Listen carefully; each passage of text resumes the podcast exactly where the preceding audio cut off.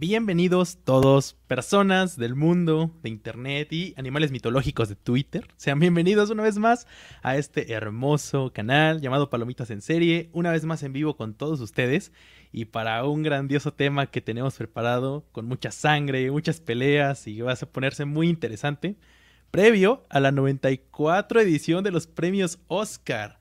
Pero para ello estamos en compañía de unos, unas grandes personas y unos grandes cinéfilos. Para empezar, pues el buen Fernando, igual de, de aquí mismo de Palomitas en Serie, que me acompaña el día de hoy. ¿Cómo estás, Fer? ¿cómo te digo? Esto eh, a última hora, un poco tan nervioso que a la hora que quiero presionar el micrófono me tiembla la mano. Así estamos, porque obviamente los envíos no son para nada laboriosos, nada exigentes, porque sabes que los pocos que te están viendo te están viendo en vivo, pero aún así este era un programa que ya con Kaki teníamos hace un mes ya planeado, porque fue hace un mes que tuvimos una llamada con Críticas Premium, al cual se le manda un enorme saludo que nos estaba comentando ahí justo para mostrar eh, aquí.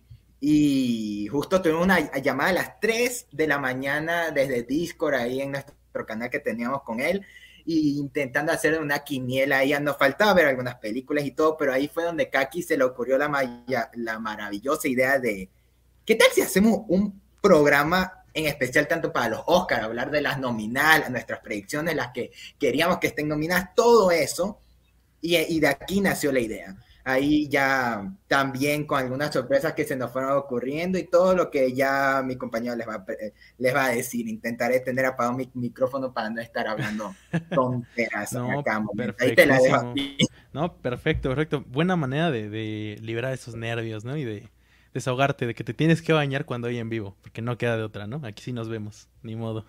Y, eso que tú saliste ahorita de la función de Jujutsu Kaisen y por eso, o sea, sí te viniste bañando, ¿verdad? Por supuesto que sí, como debe ser.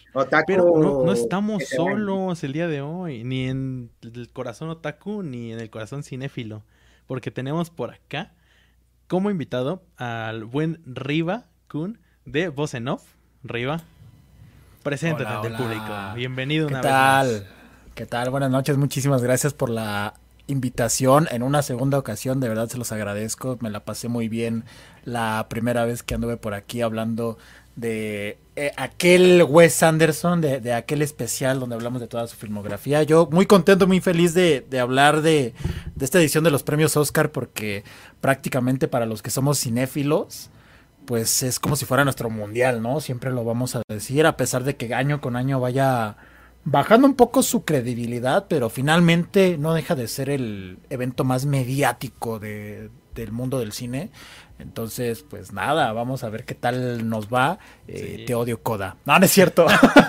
no, y una, una, bien buena oportunidad para, para liberarnos, ¿no? De todo eso. O sea, ni siquiera, vamos, ni siquiera hemos empezado, ya vamos a empezar. no, o sea, ya todos los, eh, mira, David, si te oye, te va, te va a atacar, ¿no? saludos, saludos a David. No, espero que no, no haya salido su función de Jujutsu Kaisen para que esté entrando y te oiga diciendo te odio, jodas, se sale, gracias. ya veremos, ya veremos qué, qué, tal. No, no, no, es una pequeña broma e, igual y no, quién sabe. Oh, esperemos. Pero también, aparte del buen Riva, tenemos por acá a un invitado nuevo en el canal, en el podcast de Palomitas. Y es un invitado que estamos emocionados de tener, porque también es una persona que, que tiene un proyecto que empezó hace poco y, la verdad es que está bastante bueno. Tenemos por acá el buen Braulio de Lo hice por el cine. ¡Eh! ¿Qué onda, amigos? ah, estoy algo nervioso, no manches.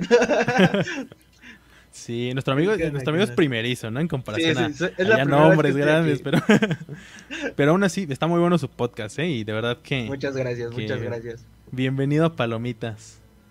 Un gusto estar acá. Muchas gracias por la invitación. Vamos a pelearnos. un poquito de contexto. Directo. Cuando siempre, ahorita en esta etapa Palomitas en serie, yo soy el encargado un poquito como de ir buscando a los invitados. Algunas veces cuando es un episodio que podemos hacerlo solos, lo hacemos solo.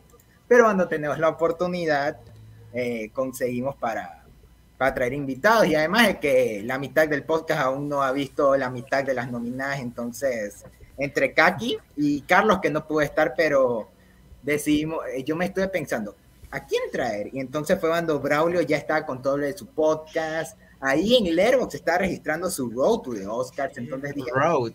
lo voy a, lo podría cotizar y todo, pero antes debía ir a cotizar al hombre más cotizado de las redes sociales que era Arriba, porque con Riva necesito mandarle una semana antes el mensaje.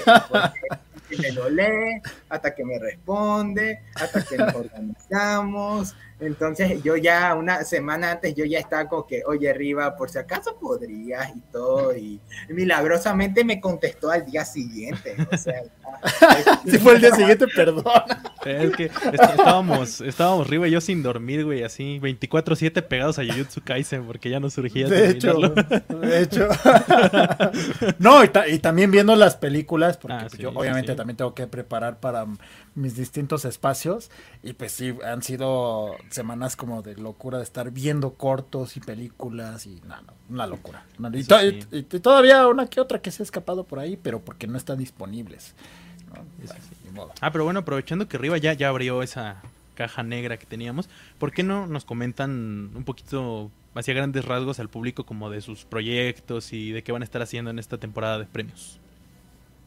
Pues Braulio, que, que empieza. Ya, ya empieza. sí, sí, sí. Eh, bueno, yo ahorita no tenía planeado eh, cubrir todo esto, la verdad. Pero pues Fer me dijo, oye, ¿quieres venirte? Y pues ya me vi, me faltaban algunas películas y desde ayer, toda la noche madrugando viéndolas. Eh, pues lo que yo hago usualmente en mi proyecto es que no, si me gusta una película hablo de ella, no es como que a huevo hable de una de cierta película o así. Me tiene que gustar. Y pues la verdad todo lo que vi, excepto Belfast, me gustó mucho. ¡Opa! Aquí va a haber, aquí va a haber madrazos. Aquí va a haber madrazos. Pero bueno, de todo lo demás, la verdad sí tengo planeado hacerle unos episodios, porque la verdad me quedé encantado con todo lo que vi. Claro que sí. Que podemos encontrarte como lo hice por el cine en Spotify, ¿verdad? En Spotify y en YouTube. En Spotify y en YouTube.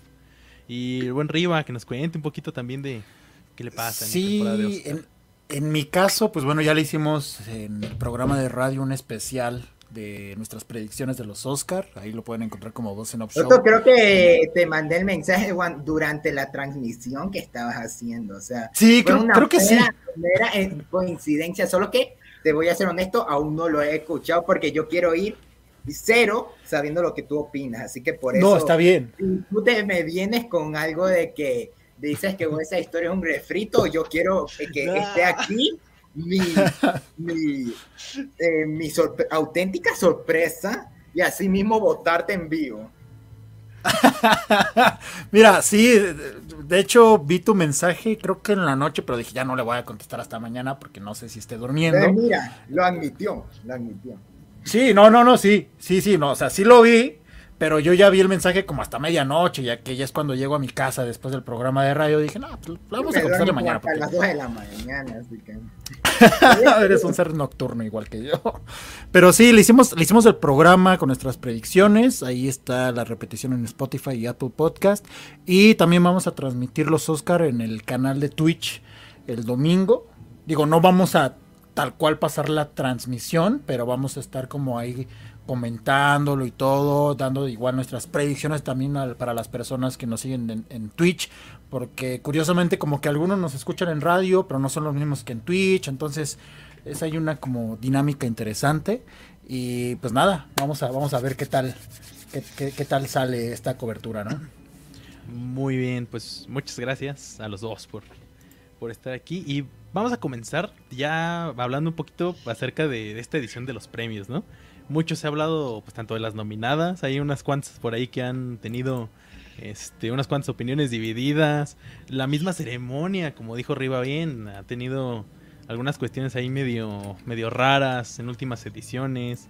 Eh, su decisión de transmitir solamente unas cuantas categorías, pues a muchos nos, nos dolió bastante. Hablemos de ello también.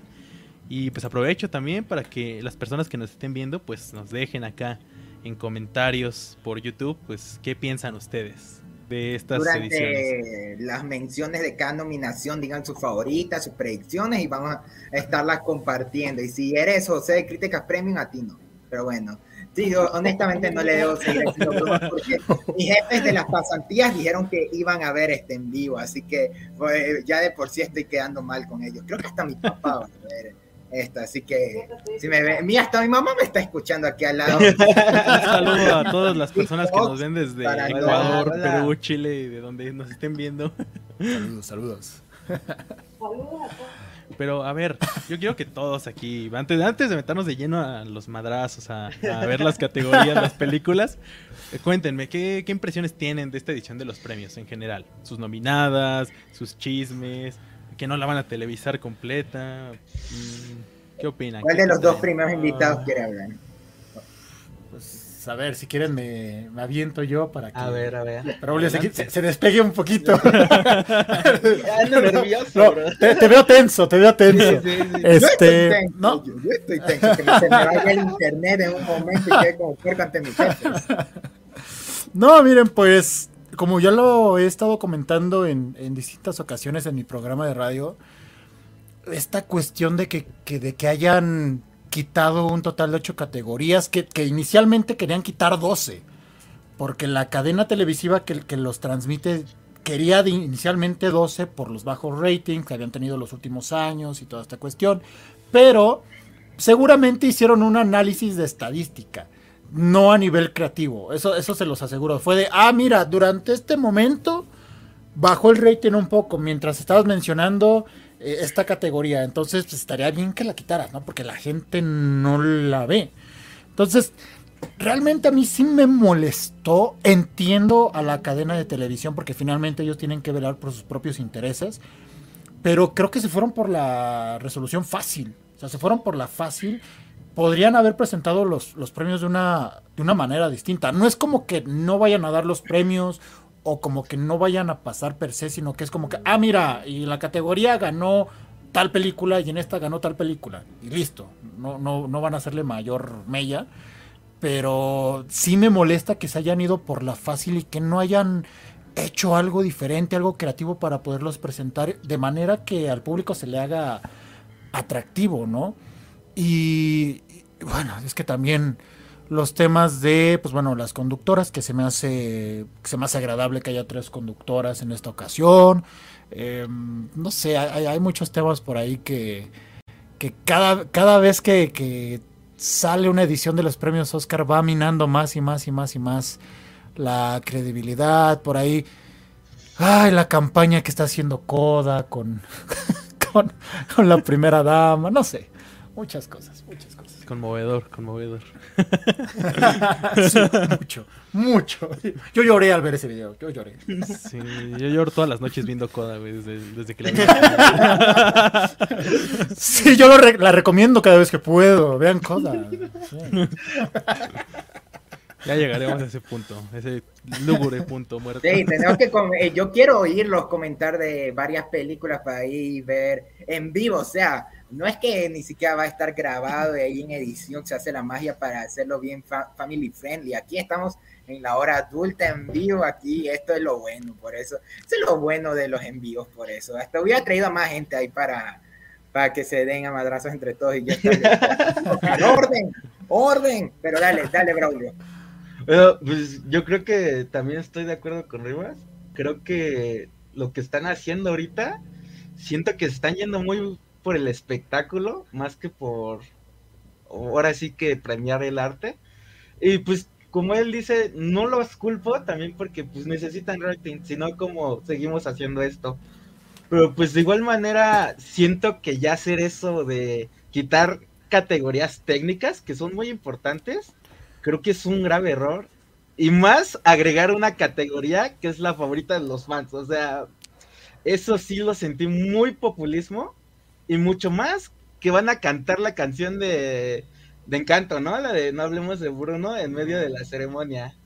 Siento que eso ya es un juego muy sucio para llamar mucho la atención. O sea, y sí, creo que se están yendo mucho por el espectáculo. Y no, y también de que se viene esto también de la presentación en honor a James Bonessa, te la admito, porque como fan de James Bond no le voy a decir que no, en, la, en el año que salió su última película, pero los encantos sí es como que, ok, ya, lo, ya Disney la arruinó al no poner a No se hable de Bruno para mejor canción, porque la apostaron a la de Sebastián Yatra, ya pongámosla en show, pero vamos a dar ese espacio de tiempo al show en vez de a las que no van a proyectar, o sea, es como que está raro. muy what the fuck. Sí, como ya dijeron, una forma más creativa de llevar a cabo la premiación, ¿no?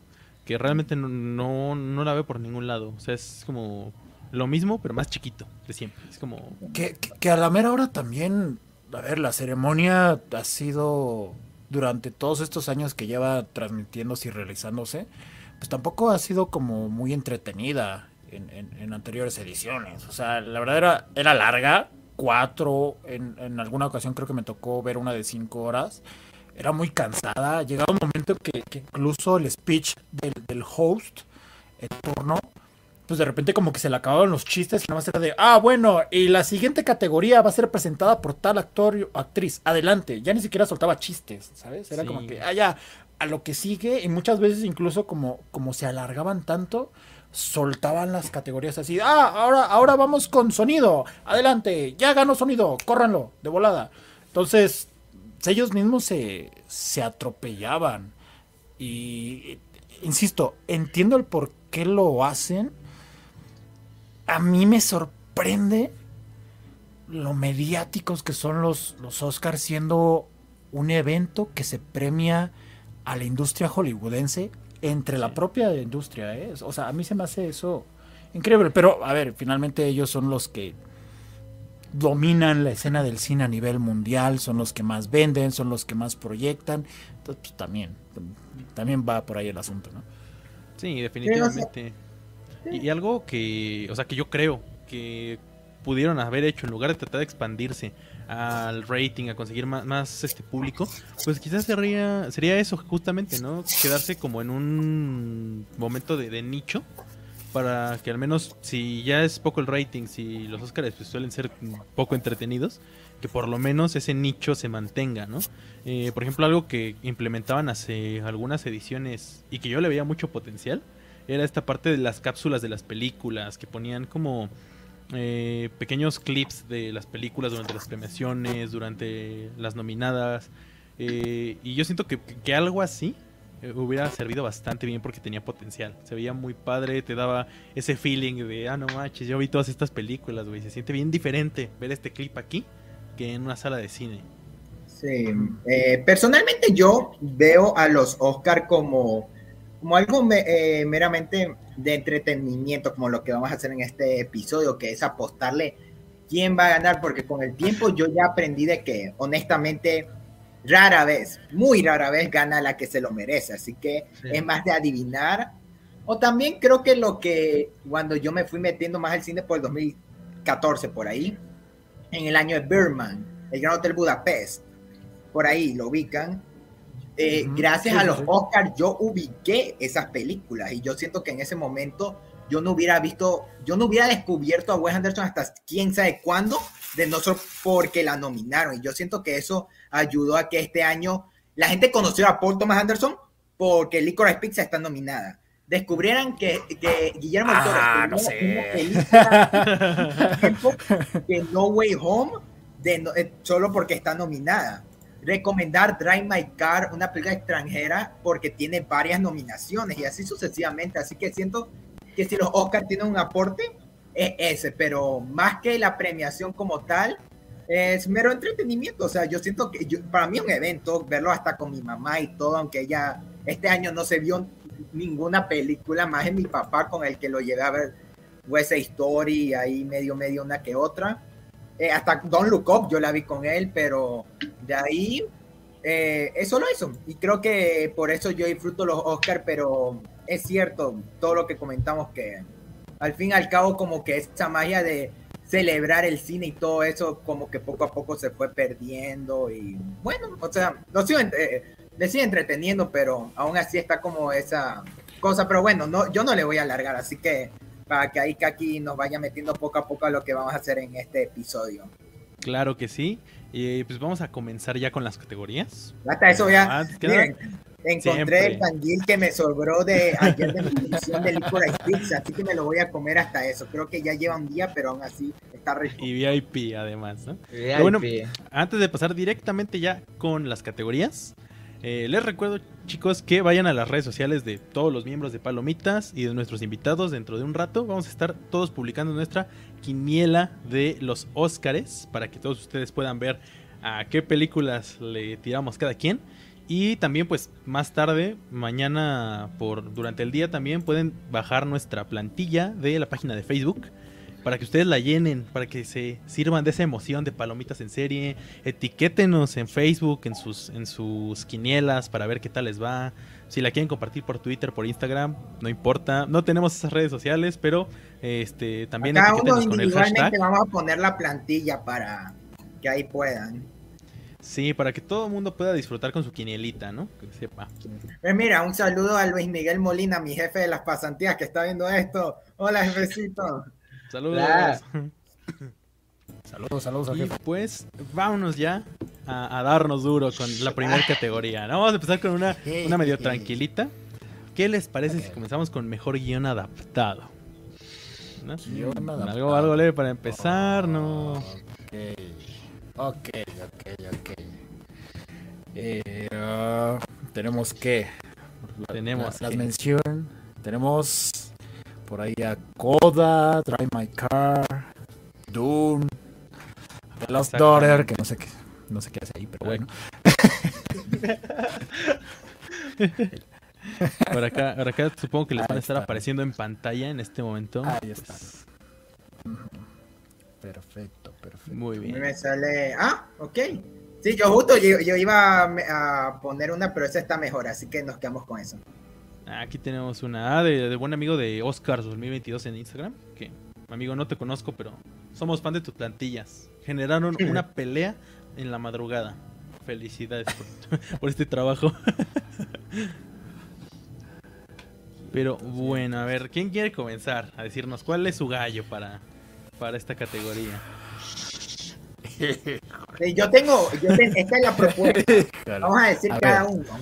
Vamos a decir cada uno la que nosotros creemos que va a ganar, objetivamente, la que nosotros le estuviéramos apostando el dinero a cuál va a ganar, después, la que nosotros personalmente queremos que gane, y nuestra tercera, para nosotros, cuáles fueron los mejores guiones adaptados del año pasado, de cualquier película que no esté nominada y de las que se ocurran. Hasta eso, ¿quién le quiere dar primero? A ver, Braulio, échale, échale. Ay, no, se me ocurre. A ver, a ver, a ver, a ver. Así objetivamente, yo siento que va a ganar. Es que estoy entre dos. Estoy entre Drive My Car y Power of the Dog. esas son las que digo así objetivamente que van a ganar. Estoy entre ellas dos. Pero creo que, no sé. Creo que sí me guió por The Power of the Dog. Me, me, a mí incluso me gustó más Ride, My Car, pero creo que así objetivamente siento que se lo van a dar a The Power of the Dog. Ok, ok, ok, buena declaración. Tenemos en los comentarios críticas premium, ojalá gane ahí Dune o The Power of the Dog. Dune, Dune no va a ganar. O sea, a ver, yo, yo como para entrar de lleno, descartar las que de plano no. O sea, Coda, Coda, Coda, Coda, A ver, les voy a decir algo para que no se malentienda, que, que le echo mucho odio a, Coda. Em, la disfruté mucho, o sea, me, me, entretuvo, incluso me sacó varias risas, pero definitivamente sí es una película que al siguiente día la vas a olvidar dentro de dos meses no es como que la vayas a recomendar, es una cinta muy wannabe. Y al ser un remake de una película francesa del 2014, 2016, no recuerdo muy bien, la verdad yo recomiendo más, 2014 creo, em, la verdad yo recomiendo más la película francesa que, que creo que maneja mucho mejor las emociones, acá están más plastificadas entiendo por qué la nominan, porque finalmente sí genera otro tipo de ambiente más acorde a, los estándares americanos. Creo que por ahí va la, nominación. Eh, Dune. Creo que donde tiene más fallas en el guion, pero bueno. tiene, tiene más falla en el, en el guion y eso en automático lo detona en el ritmo. Y la hija oscura, la verdad, pues ahí sí no. Siento que es, el más, es el menos sólido de todos. Sí, es probable, es probable que, que, sí. Yo me iría entre, o sea, mi favorito y el que creo que va a ganar es el poder del perro. ¿no? Porque el, el, guion de esa película es espectacular, con muy poco te crea muchísimas cosas, te crea muchísimas emociones. Y Drive My Car también es una tremenda joya, pero creo que el poder del perro, esta es una de las categorías que, que con la cual va a ir acumulando varias estatuillas. Ya, justo Tiffany de Palomitas está escribiendo cómo no va a ganar Doom. Personalmente, yo creo que si le van a dar guion a Doom, va a ser en la segunda, no en esta. Mm, ya lo veremos porque se ve más grande el proyecto. De hecho, te diré que hasta los visuales que han liberado, porque no han liberado trailers ni nada, solo visuales, me llama más la atención que esta primera parte, sinceramente. Y para ustedes, ¿cuál, eh, cuál es usted? Bueno, ya medio medio estuvieron mencionando cuáles quieren que ganen, cuáles creen que va a ganar, pero para ustedes, ¿cuáles fueron los... Ay, el canguil, Dios mío, se me está trabando. Eh, para ustedes, ¿cuáles fueron los mejores guiones adaptados del año pasado, de alguna película, cualquiera? Ahora que ya tuve oportunidad de verla, más, ¿eh?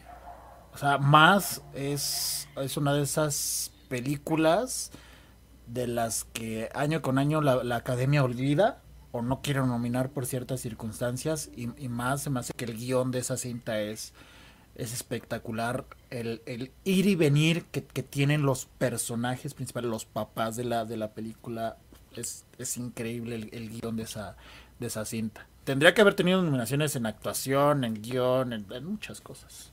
En muchas cosas. Ok.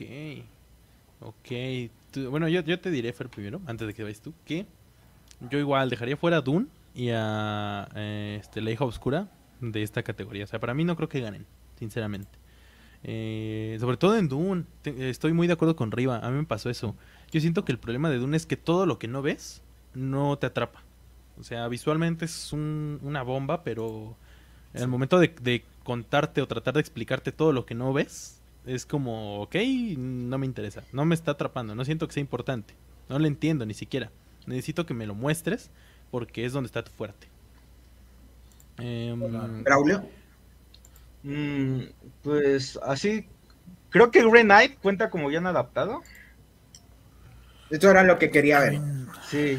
Creo que sí, porque está basado en mm, una historia. sí, ¿no? En un cuento.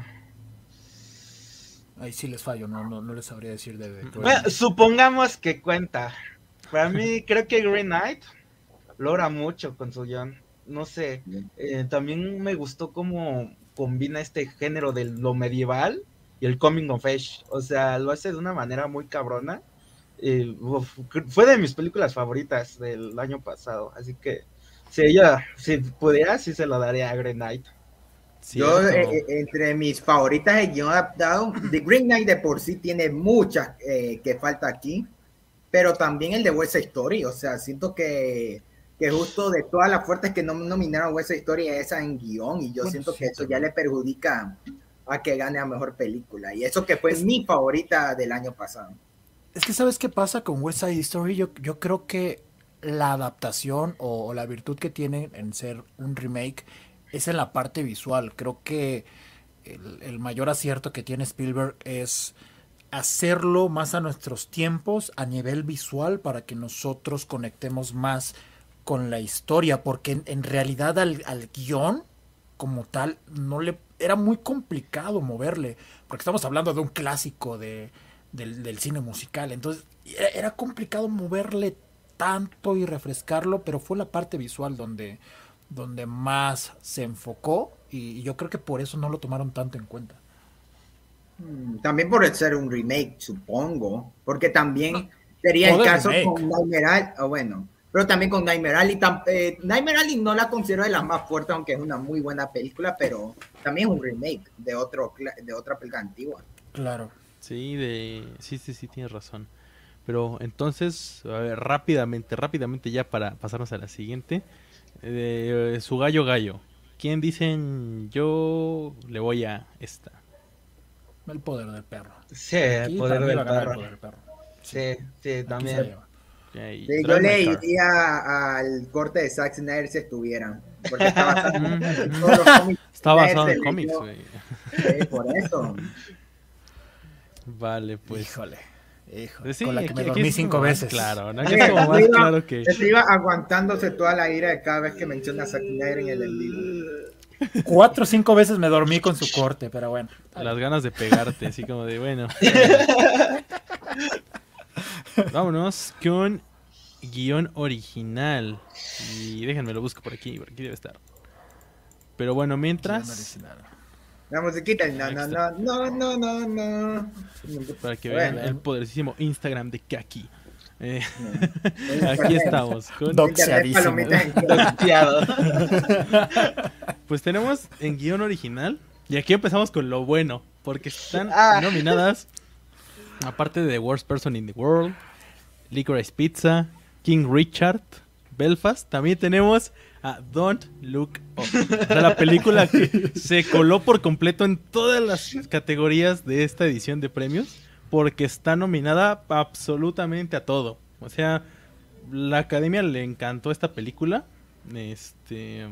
Y la metieron en muchas categorías. Empezando por aquí, ¿no? Ya iremos viendo en qué más se coló. Ya, yo personalmente siento que cuando anunciaron Don't Look Up, yo decía, yo sí estaba emocionado porque a mí me encanta The Big Short, es, un pe- es una de las mejores películas de su año y Vice también tiene lo suyo. Pe- y, y- y yo eh, tengo que decirlo, yo defiendo Don't Look Up, a mí se me hace una buena película, más no tampoco algo para estar en las nominadas, o sea, yo de ahí, mira, Braulio, si tú quieres echarte con Don't Look Up, Destruir. No sé, no sé qué diga arriba, si es que la odia más, pero entre ustedes denle. Ah. Mm, Mira, yo amo un poco el, el cine de Adam McKay. Definitivamente The Big Short es una cinta que yo disfruto mucho. Y Vice, no, no saben también cómo la adoro. Creo que son Y también superiores a esta. comedias eh, principiantes como The Other Guys con Will Ferrell y Mark. A mí me encanta esa película.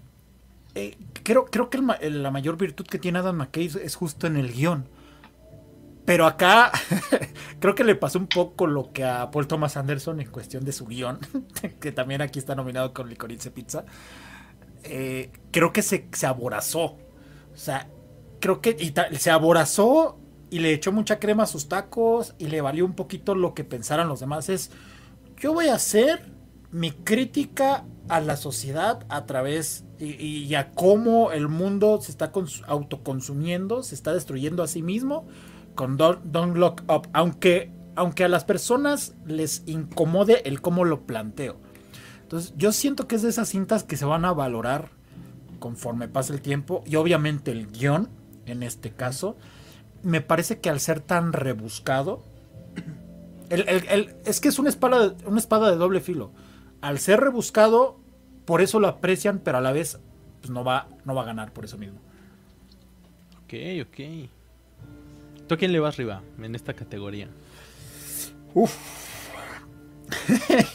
Aquí yo creo que van a empezar los madrazos.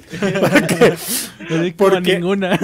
sí, porque yo estoy entre dos: la peor persona del mundo y Belfast.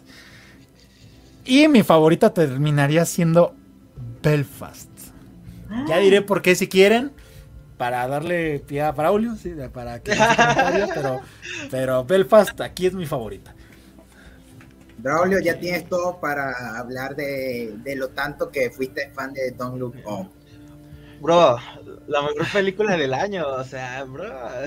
No, fíjate que, que hasta eso ya la vi dos veces.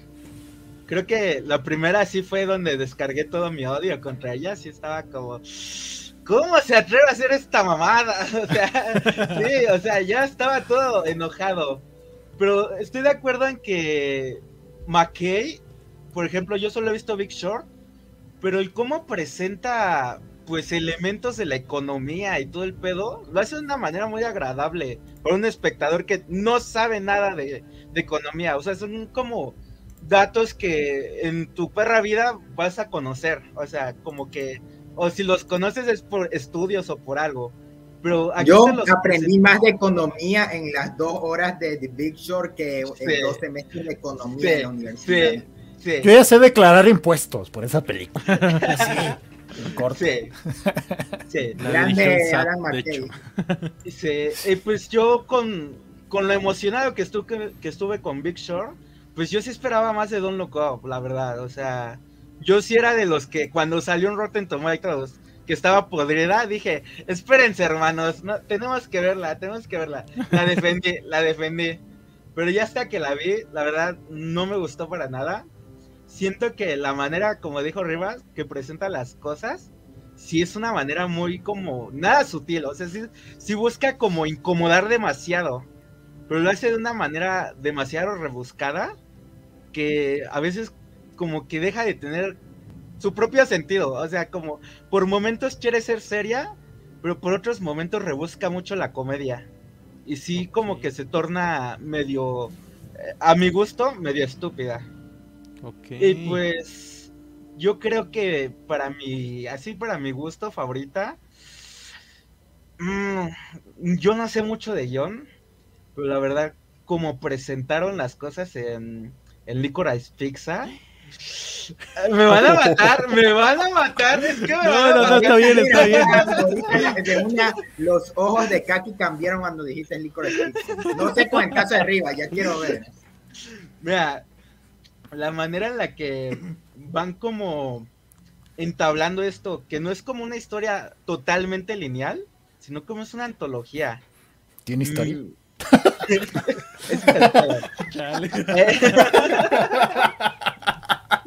y, mira, más como que el final lo sentí muy Woody Allen. Muy Woody Allen Manhattan. Es algo que estuve hablando con un, compañero ahí de la Facu. Y creo que los dos quedamos como. Llegamos a la misma conclusión de que de cierta manera tiene el mismo final que Manhattan. En, eso, en eso quedamos. Pues sí, como que se la mamamos mucho al guion. Así que no me maten, pero pues Licorice, está Bien, está bien. De hecho, yo, sentí que me leíste la mente, Braulio, en ese momento porque... O sea, todo el mundo, yo, yo, todos los que conozco les encantó Licorice Pizza. Pero para mí, yo debo decir que Licorice Pizza, eh, en una opinión muy personal, para todos los que nos ven también, es el peor guion de las nominadas de este año. ¿Sí? Es un, es un desastre para mí Licorice Pizza por el mismo motivo que dice arriba. Siento que eh, tenía elementos chidos, los protagonistas están geniales, pero no te cuenta realmente nada. No te cuenta nada de ellos, no te cuenta nada de sus historias, no te cuenta nada de los secundarios. Hay muchísimos segmentos que son larguísimos y realmente no los comprendo del todo. Em, incluso me llevó a parecer un poquito muy, muy no chistoso y fuera de lugar algunas partes de la comedia que tiene que ver con, con la xenofobia y otras cuestiones muy sexuales. Creo que ya sé, creo que ya sé lo, lo de la xenofobia que te refieres y creo que eso se me dio risa, chale. bueno, Tengo un humor muy negro. dilo, dilo. Aquí sí, sí, eh, sí, sí, porque yo sé no sé qué quiere decir eso de mí. Que, tiene que ver con el hecho, a ver, a ver si adivino arriba. Es la parte donde el vato para hablar japonés habla inglés con acento japonés. ok, a mí también me dio risa. que la otra no le entiende, la que la otra no le entiende, porque yo pensé que sí le entendía, eso fue muy gracioso. lo peor es que en la segunda vez le, le dice, ¿qué dijo? No lo sé, no hablo japonés. sí, pero ¿sabes qué es lo peor? No sé si ustedes han visto Pitch Perfect, pero es el mismo presentador de de las películas en Pitch Perfect. Eso fue un plus para mí, personalmente. Sí, sí, sí. Ya, bueno, ya, hablando de las otras tres, Belfast, King Richard y The Worst Person in the World, em, me gustaron mucho, pero no les daría el premio, personalmente, por el mismo motivo, porque me parecen películas muy feel good. Siento que, em, en una opinión muy personal, pudieron haber explorado de una forma un poco más brusca, sin salir de ese tono como, como bastante amigable a algunas cuestiones, sobre todo en el caso de, de Belfast y King Richard. Y mátenme, destruyanme, pero yo creo que este lo va a ganar Don't Look Up. Porque a Oh pesar, estoy igual que Fer. Yo siento que es una película ok. No creo que sea una película para Oscar. Pero es que es un guion tan raro y tan diferente que lo mismo que dice arriba, o sea, si no la ignoran por completo por este motivo, puede ganar, porque es interesante. De la mitad para adelante, pues se va tropezando, se va cayendo de cara, pero la verdad, yo creo que de aquí, yo apostaría por él. Yo siento que es mi gallo. Ya díganme loco también, ¿no? Pero para mí es mi gallo. Está bien, está bien. Ok, ok. A ver, hay varias cosas, ¿eh? Hay varias cosas que, que quiero comentar aquí. A ver, si, si gana Don't Look Up, no me molesta. ¿Por qué? Porque definitivamente sí es algo muy diferente que a mí me gusta que una película me incomode. En muchos sentidos. Y, y- y si lo hace es que funciona, ¿no? De cierta Lo dice manera. el pan de Titán. Eh, es- exacto, exactamente, ¿no? Por algo, por algo me gusta Titán. Eh, una de las olvidadas de los premios Oscar y entiendo por qué no la nominaron. En fin. Em, pero, pero creo que ese es el gran acierto y el mayor defecto de ese guion. Licorice Pizza. Ah. creo que sí, de, de- de las cinco, sí es el peor guion. Pero creo que eso a Paul Thomas Anderson no le importa, ¿eh? O sea, él no quería contar una historia concreta. Él, él lo que quería contar era como, como todo el- ambiente que vivió en su infancia en el Valle de San Fernando, allá en, creo que es California.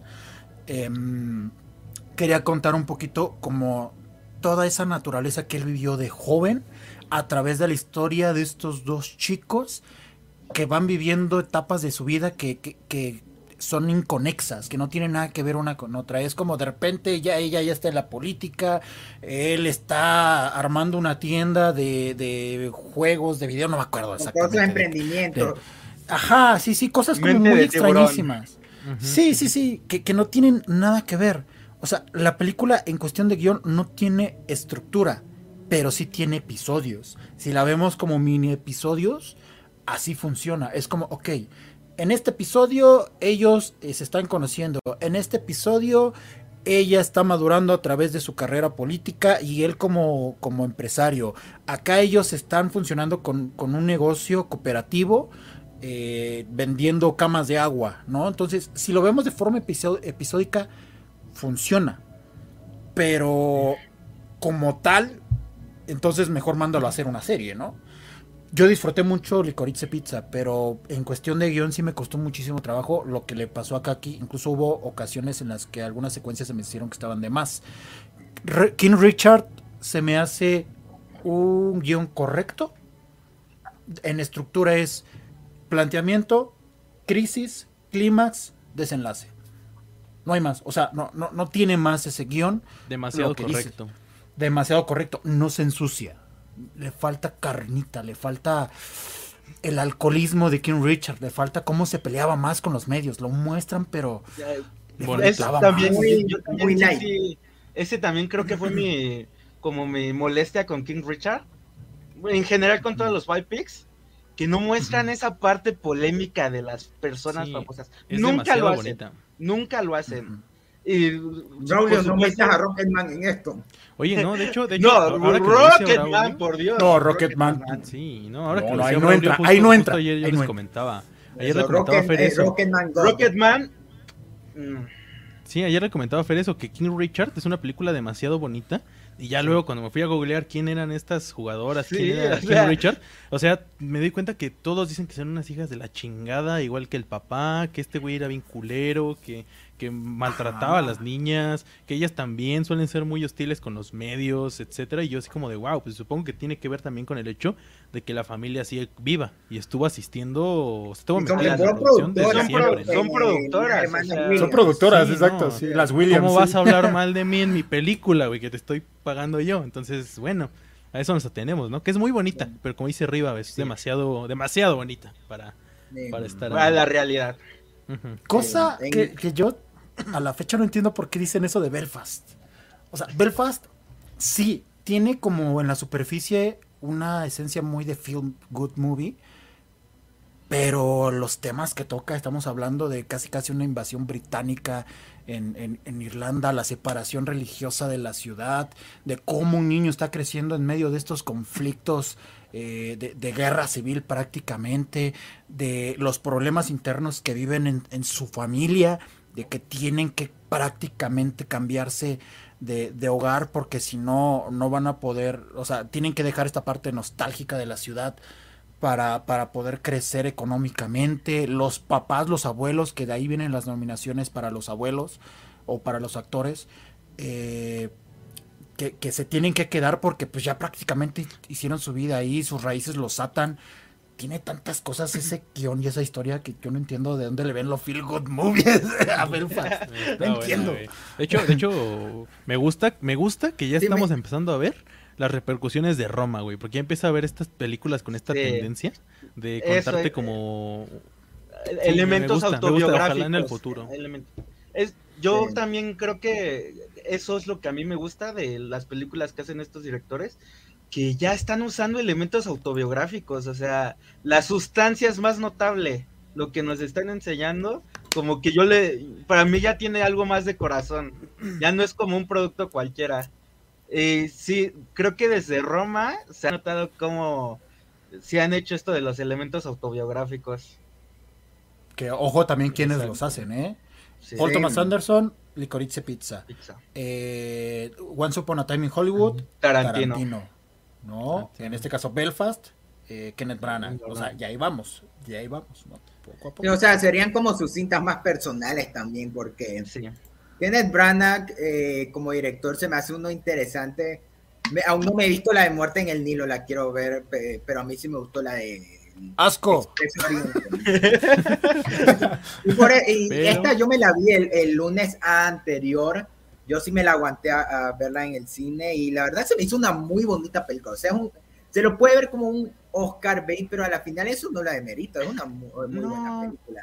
No, acá que ya, ya, ahí las ubicaba. Las creo que también como ese fue como mi problema. Es muy bonita. Yo, yo la sentí muy bonita. O sea, yo siento que Sí, es lo que le decía a mi familia. Definitivamente es una película que, la que a ustedes les pondría, o sea... Ustedes son muy pesimistas. Sí, sí. pero, personalmente yo sí creo que si Belfast gana esta, tendría oportunidad de ganar película. Para ver. Eso sí, eso sí, dependerá de cómo le vaya durante la jornada. Pero sí, por, e, pero la plena, la plena, yo sí le iría al de Don't Look Up, aunque el de The Worst Person in the World también se me hizo uno muy bueno. Es, muy padre ese, es muy, muy bonito guion ese. Sí, de por sí que haya sido su única nominación aparte, eh, ya de por sí un logro. Bueno, también en mejor película ah, internacional. también anda por ahí. Bueno, pues vamos a pasarnos rápido con las categorías donde lamentablemente, querido público, les quedamos a deber. ¿Por qué? Porque mi bella Latinoamérica no distribuyen ni madres de estas producciones por ningún lado. que estamos hablando de lo que es documental, corto documental y cortometrajes y corto animado también, porque qué mala distribución le dan en Latinoamérica a todas estas producciones. Porque yo debo ser sincero con todos ustedes, que de estas cinco nominadas a mejor documental, no vi absolutamente ni una mm, y de la única que me enteré fue de Flea. Yo he visto dos, yo he visto dos. Las, las cinco. ¡Ah, cabrón! las cinco. te dije, teníamos que tener arriba así porque sí. Porque arriba no me iba de hecho, a Justo ayer terminé de, de, ver mi última, que era Flea, que no la, que no la había mm. visto. Sí. Sí, sí, sí. yo acabo de ver que ayer Braulio también la vio. Sí, ayer vi Flea. Así que vengo fresquito con eso. ¿Qué tal? ¿Qué tal? Okay. ¿Qué quieren ustedes?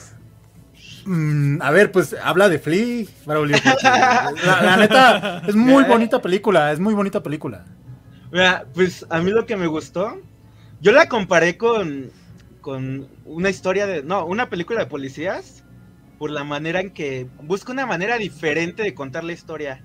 Y más en esto, como, en este contexto que no tienen como el material para como enseñarnos la vida del protagonista de este Amin, creo que la mejor manera que pudieron hacerlo pues fue con la animación. Siento que ese fue un plus muy cabrón, porque es una manera de atraer cabrón al, al público. Y la verdad, con todo lo que vi de esta madre, yo, yo la sentí muy durísima, la verdad.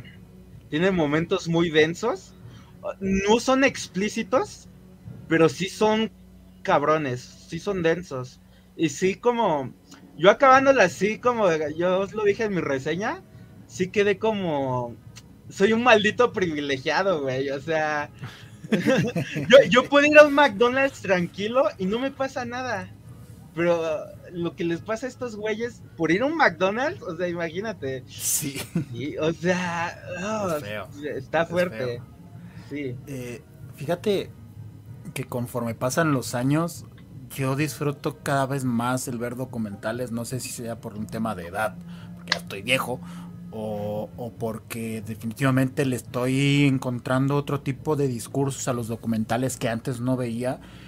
Em, a ver, para platicarles más o menos de, qué va cada una. Ascension prácticamente es una vista a la, industrialización que tienen en China, a, esta eh, cadena o, a esta como producción en serie que tienen de muchísimos productos. Incluso vemos por ahí un segmento bien... De hecho fue, fue donde me terminó por atrapar el documental, porque te, terminan pasando cómo construyen muñecas sexuales. No más. O sea, hay mujeres, mujeres que están ensamblando, decorando, maquillando muñecas sexuales para vender en China. ¿No? Y te, y te, presentan diferentes industrias y es un discurso bien interesante en el que primero te, te, muestran cómo hacen estas botellas de agua, ¿no? Cómo las hacen desde cero, cómo las llenan, pasan desde lo más básico, después a cosas necesarias eh, en el hogar, para pasar después a una necesidad sexual, para después a, la industria militar, a la industria de, de, la moda, van, van pasando como por diferentes áreas y se torna muy, muy interesante. Puede llegar a ser pesada, eso sí, no es para todo público, porque es muy contemplativa en muchos sentidos, pero para mostrar lo que es China en ese sentido es, es muy atractiva Ática, que habla de la historia de cuando hacen un motín en, no me acuerdo en qué cárcel de Estados Unidos.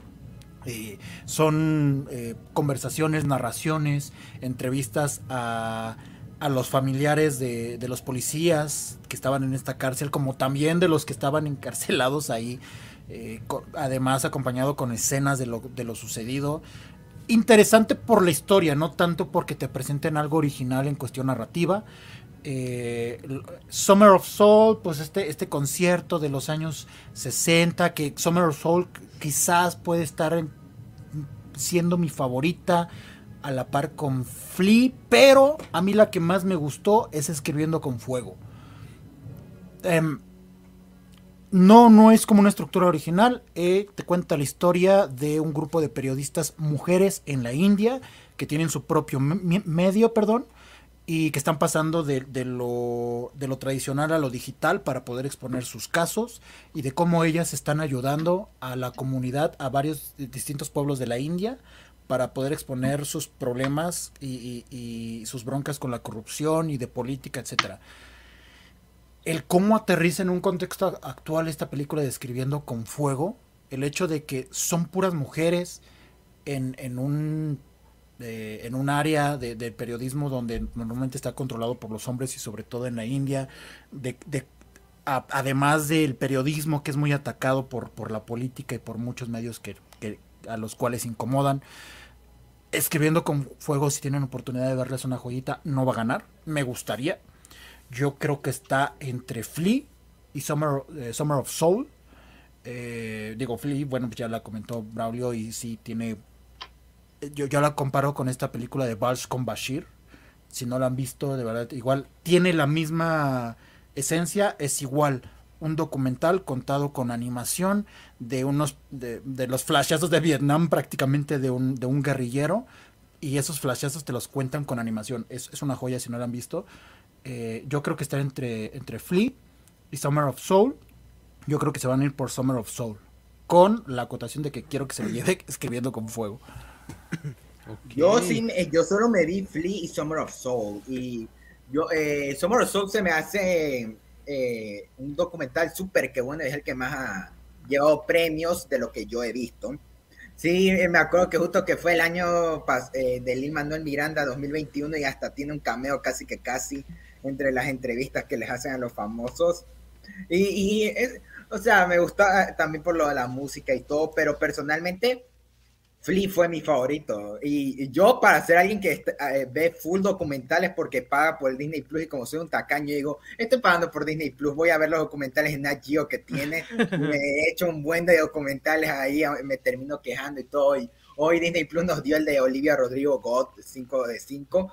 Pero el, el de Flea se me hace uno de los documentales más originales que he visto en todo el año porque yo no he visto ningún documental animado. Yo después me enteré que ya había algunos, pero para ser el primero que yo haya visto, me gustó mucho, se me, la historia se me hace muy emotiva. Y además del soundtrack, tiene canciones de, creo que tiene a Daft Punk un momento. Daft Punk.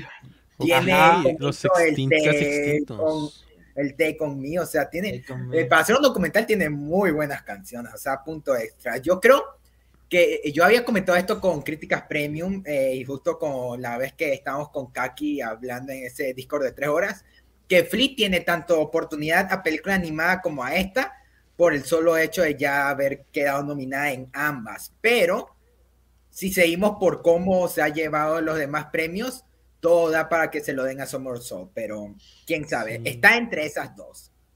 Ah, decir eso, ¿no? Que qué bueno que Flea rompió la maldición de que película, una, una película nominada a película animada, no esté nominada a otra cosa jamás. Porque parecer nada más es una película animada y ya.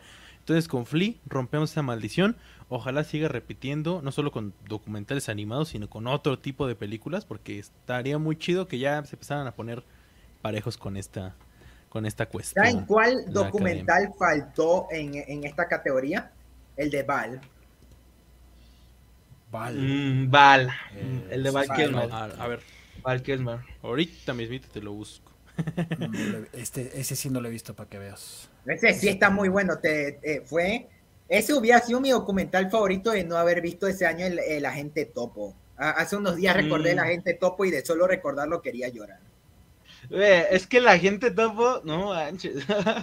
La gente topo es, una duele. es una eso, ya, Fácil, del año pasado mis dos eh, documentales favoritos fue La gente Topo y Val, pero Val siendo eh, respectivamente el 2021 faltó. O sea, yo siento que hasta fácilmente les pudo haber hecho pelea, aunque no ganara, pero ni terminó nominada. Fíjate, fíjate que ahorita que mencionaba Kaki eso de, que la película rompió eso, la, que les menciono de Vals con Bashir en su momento en dos, esta película es de 2008, em, esa ganó Oscar a mejor película eh, internacional o, extranjera, pero en los, en los BAFTA ganó como mejor película de animación, ¿no? O sea, por ahí estuvo en ese quite, ¿no? Está, está interesante eso. Las críticas premium comentó, Encanto también fue nominada a mejor banda sonora, pero Encanto es otro tema, ¿verdad, Kaki? Sí, eh, sí eh, eso, sí suele pasar. No, se habla de Encanto en Basing C. Todavía no, no te preocupes, este amigo, que, ahorita que lleguemos ahí se va a poner bueno el desmadre. Pero por, mientras vamos con lo siguiente de documentales que tiene que ver con los cortos documentales. Más que nada. Donde tenemos nominados pues Audible, Let Me More, eh, The Queen of Basketball, que ese sí pude eh, verlo, está muy padre. Ese recién lo acabé, lo acabé de ver antes de, de... Pero ¿cuáles son los últimos dos? Ah, eh, Three Songs for Benazir, me parece que se pronuncia así, si no, ahí disculparán. Y When We Were Bullies, es la quinta nominada. Y la verdad aquí yo solo vi The Queen of Basketball. Déjame confirmar porque en estos días me lo estuve viendo, pero no sé cuáles son los dos últimos, déjame los busco. Y ahí ya te confirmo, pero hasta eso denle, los que las hayan visto. Eh, yo, yo la única que no vi fue justo la de... ¿Cómo se llama? La de los bullies de los bullies. Eh, When We Were Bullies. E-, esa. Esa es la que no vi. Ah, aquí está. Ah, también, eh, porque sí vi Treason for Benazir. Entonces he visto todas menos When We Were Bullies. Sí. Sí, todas las demás igual yo, yo me las vi. Ah, pues si quieres tú comenta. Pues ahora sí que... O sea, en sí, Audible, Let Me Home y la otra que era Treason for Benazir se me hacen buenos cortos documentales, o sea, no he visto tampoco muchos, ya ahí me estuve medio medio viendo que son documentales pero con contenido más corto, pero no se me hicieron la gran cosa, honestamente. Siento que el de Treason for Benazir era la historia de un chico y la verdad nunca me terminó de interesar. La de Audible de un deportista que perdió a, su amigo y esto, este, este man era sordomudo. Está más interesante, pero tampoco me terminó de cautivar. Let Me Home es la que de verdad me metió porque habla sobre los homeless, la gente sin hogar en Estados Unidos. Y yo, todas las veces que he ido a Estados Unidos, siempre veo a la gente en las calles y todo. Y la verdad, sí me duele, la verdad. Sí, sí, se me, sí es algo que yo he visto con mis propios ojos y eso fue de una que yo vi que este documental trataba sobre eso, ya me tenía.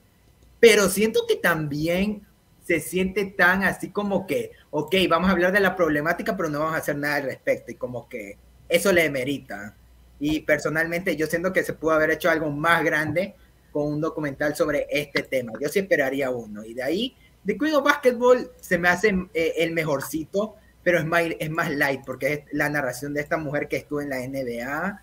Y está bueno, está en YouTube por si lo quieren ver. Los otros tres están en Netflix. Este lo pueden encontrar en YouTube y está bueno pero por eso yo, yo le iría a The Queen of Basketball porque fue el que más me agradó, pero yo siento que fácilmente Let Me Home puede ganar por el simple hecho también por el año pasado que ganó Two Strangers a mejor eh, corto por el hecho de que, ah, ok, es un mensaje que ellos mismos están conscientes que es una problemática que pasa ahí y vamos a darle el premio en vez de hacer algo al respecto. Así que yo siento que o Let Me Home gana o de pronto se lo puede llevar cualquiera. Yo siento que entre esos cualquiera se lo puede llevar, pero yo sí le apostaría a Let Me Home.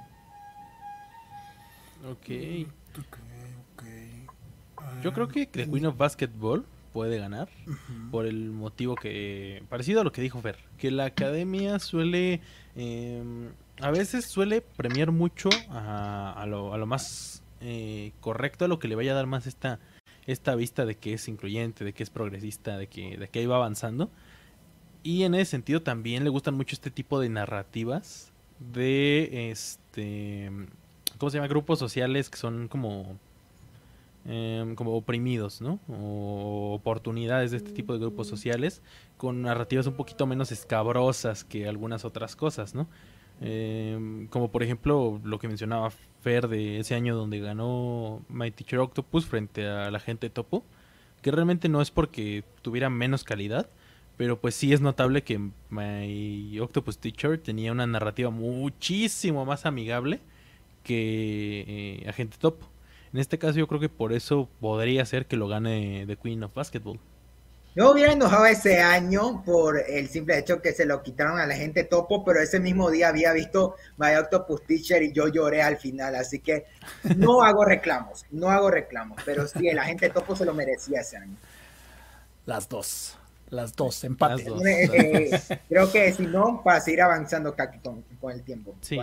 Vámonos con los cortos. Con los cortos, primero eh, live action, ¿no? Que por aquí, aquí están. Y tenemos entre las nominadas a. Esto no sé cómo se pronuncia, es Alakachu o algo así. Eh, The Dress, The Long Goodbye, On My Mind y Please Hold son las nominadas. Yo solo vi The Long Goodbye. Eh, lo, lo mismo, lo mismo. que bueno, sí, es que las demás está muy complicado encontrarlas, ¿eh? eh sí, y una, un dato, Riz Ahmed ahorita muy presente en estos premios porque aparte de estar actuando aquí en esta película y creo que también es eh, productor y todo. Sí, salía que era eh, productor. creador parece que también es Ah, exacto, creo que también es productor en Flea, ¿eh? Creo que también por ahí vi su nombre. Entonces por ahí anda anda muy metido en esos en esos andares de los cortos, de los cortos. Eh, yo, yo la verdad también nada más, nada más vi The Long Goodbye. Em, las demás, pues sí, la verdad es que no las encontré por más que busqué y busqué. Entonces, pues, mm, la verdad es que no, no podría opinar mucho, la verdad, en, esta categoría. Ah, nada más pues, dato, varias de estas eh, pues, van a salir a estrenarse en algunas plataformas después de los premios Oscar. Qué conveniente. Sí. Como siempre pasa, ¿no? Sí. Siempre Sí, lo o ponen sea- como seis meses después de los Oscars, como de, pues ya, ¿para Sí. qué, güey? Ya van los que siguen. Eh, o sea, eh, no sé si Riva me, me va a acompañar un ratito para comentar de Long Goodbye y de ahí pasarle para irle con las demás, pero en general, a mí sí me gustó. Creo que hasta me gustó más que The Queen of Basket, fue la que más me gustó de los anteriores cortos documentales. Y además, Richard Med aquí ya es de Dizano o, o Metal, ya me, había, ya me había confirmado, este tipo algún día va a ganar un Oscar o va a ser reconocido más de lo que es. Desde que lo vi en Nightcrawler, este man tenía algo, pero aún así, creo que hasta aplicaría lo mismo que había dicho con Let Me Home, de que es una problemática y a la final para verse bien le darían el Oscar. O sea, esta sí se siente más fuerte porque además porque ni siquiera en Estados Unidos, si no me confundo, fue en Inglaterra. Ahí me lo confirmas. Pero Sí. aún así, o sea, eh, queda con la misma dinámica, aunque sí está fuerte, sí se lo, no es nada like como algo que podrían nominar, pero aún así siento que tiene todo para ganar, y eso que no he visto ninguno de los otros. Si lo gana, va a ser por el discurso final, que fue a mí el que no me gustó. Me el, eh, el corto dura creo que 11 minutos y los últimos 3, 4 minutos son Richard Med rapeando el discurso. Exacto, que, que- que eso no está mal. O sea, se me hizo un buen recurso, pero el- lo que está diciendo es como, güey, entonces mejoras un comercial en contra del racismo. Acá es otra plataforma. es- o sea, no me malentiendan, está bien el mensaje. Lo entendí, te impacta, te, te- te llega el mensaje. Pero lo vi más como un comercial. O sea, a mí me pareció más un comercial en contra del racismo. Es mi bronca con ese final. Pero si lo gana va a ser por eso, ¿eh? Muy cool, muy cool. Esas, esos ya, como dice arriba, los vamos a ver. eh, por desgracia, pues probablemente los vamos a ver mucho tiempo después de que pasen los premios. Ya sabremos quién ganó. Ya podrán ver ustedes si lo merecía o no lo merecía. Pero, pues ahorita ya vamos a meternos con las categorías técnicas, ¿no? Y con una de las, de las más, este... Otra de las más controversiales de este año, ¿no? Porque están aquí nominadas en efectos visuales, como siempre pasa. Eh, aparte de Dune, una, eh, películas como Free Guy, No Time to Die, Shang-Chi y por supuesto la favorita de todo el mundo, todos los cinéfilos de nicho, es Spider-Man No Way Home. Está nominada a mejores Me gustó, eh, Película de culto. de Denle culto. todos los Oscar. Bien que Ri- mira, bien que Riva en el preestreno le puso 5 estrellas en Letterboxd. Claro, ¿Qué? claro. A ver, yo las tres de Letterboxd.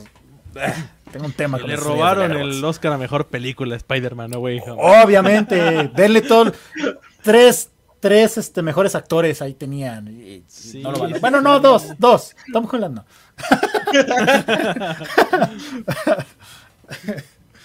O sea, Pero- acá ustedes qué opinan? Porque yo creo que acá eh, Ay, es que Guy bien es fácil, Mira, No- Free Guy lo entiendo, porque honestamente. No la vi, yo no la vi, Free Guy- yo no la vi. no, eh, mira, Free Guy tiene mejores efectos que Spider-Man y Sí Shang-Chi. te lo creo, es que sí te lo creo, es que sí te lo creo.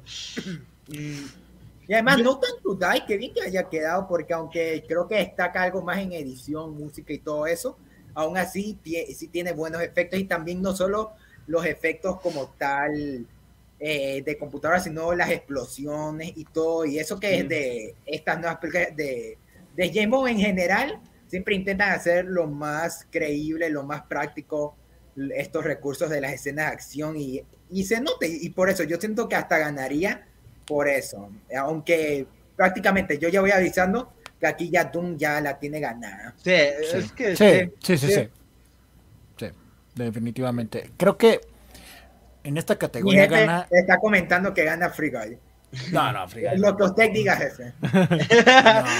No, no, no. Free, Free Guy no. Aunque bueno, sí tiene, a ver, mejores efectos que Spider-Man y que Shang-Chi, como Sí, dicen. o sea, Sí, sin sí, bronca. Definitivamente. Sin broncas. Eh, acá en esta categoría, mientras menos se noten los efectos visuales, mayor virtud tiene. Dune acá se la va a llevar. O sea, no hay Sí. mayor discusión en esta categoría. Sí, está muy brutal lo que hizo este Dennis con, con Dune. Eh, Spider-Man, con todo el dolor de mi corazón, la nominaron casi casi ya por lástima, porque están Sí. feos los efectos Por toda la campaña que le hicieron y que Sí, sí, funcionó. Que, que hasta la querían nom- nominada a mejor documental, ¿no? Shang-Chi me gustó y no iba tan mal, pero tiene algunos efectos que son horriblemente malos, como el dragón. Es, el final, documental de la historia de Spider-Man. Es un documental de toda mi- la mitología que rodea al personaje de. Y No Time to Die creo que no es tan espectacular, o sea, no los ocupa tanto como para que como para que puedas ver que sean geniales, ¿no? Entonces Dune la tiene, Sí, la es que Dune- fácil. Y Free Guy cambiaría- está bien también, pero es diferente. Yo cambiaría a Shang-Chi y a Spider-Man, yo pondría a Suicide Squad, que usa efectos eh, prácticos como también Sí, los no, especiales que se ven increíbles, Sí. la violencia, todo Star y, y todo el diseño de producción también que juega un poquito también, pero también The Green Knight, porque The Green Knight creo que valió hasta menos que cualquiera de estas y, y escenas como la de los gigantes, la de eh, este de cuando aparece el, el Green Knight como tal, el zorro, se ven mejores que, que, el, que el traje por computadora de William Dafoe. Yo en Sí, su sí, momento sí. pensé que iban a meter Tenet, ¿eh? Sí. Desde este No, año. desde el año No. pasado, ¿no? ¿O es del el anterior? Porque estuvo Sí, es el ¿El anterior. Ah, pero, Sí. pero bueno. Ah, bueno. Lo siento, Riva, pero yo creo que Mez- mez- incluso mezclo tratándose película. de eso, que tratándose de eso, sigue- yo aquí en lugar de es que- Spider-Man metí a Zack Es que Snyder Rivas aún se metió en el Tenet, aún está en la máquina retrocediendo en el tiempo y por eso. Sí, o sea, con, con, con el pesar, sí, visualmente creo que si algo Zack tiene Zack Snyder Snyder Justice League es- tenía más chances sí, que estas dos de Marvel. Sí, Sí. sí, sí, sí, definitivamente. No, Lo que me sorprende es que No Way Home, creo que hasta mejoraron los efectos especiales todavía, ¿no? Todavía los mejoraron en los sí, Blu-ray, sí. güey, y se ve igual de mal. No, no, no, no. Yo ni siquiera entendí Hicieron- ese mame hicieron- porque yo veía la misma escena. Yo, yo vi que hicieron funciones con otra, o sea, ya era diferente, cambiaron, porque ves cómo salía Andrew Garfield todo feo, ¿no? Según cambiaron sí, eso sí. en las funciones de cine, según las cambiaron. Según Sí, en- Dios, en Miami no te lo confirmó. ser. Pero bueno, vámonos a diseño de producción, porque aquí empezamos con más, este, con más miras hacia mejor película, ¿no? Porque tenemos... en Este está rudo, ¿eh? Este está Eh, rudo. Dune, Nightmare Alley, Power of the Dog, The Tragedy of Macbeth y West Side Story. ¿Quién le quiere dar? Y que empiecen los juegos del hambre. Es que este está rudo porque todas están pesadas en, en diseño de producción, ¿eh? Em, uf. No, no sé ni por cuál empezar porque... Ve, ve, Nightmare Alley tiene como esta esencia gótica de freak Noir. show que le que noir, no un poco Noir. que le metió Guillermo, el poder del Ujú. perro, todo lo que hay alrededor para meterle esta esencia vaquera de macho del viejo este, Macbeth 100% teatral, 100% shakespeariano, West Side Story es una brutalidad en diseño de producción, todo lo que hay alrededor de los, de los personajes, y Dune, bueno, ya sabemos. Dune, Ya todo lo que hay alrededor de Dune. No, no sé, esta me, me cuesta trabajo decidir, ¿eh? En esta sí. También a mí.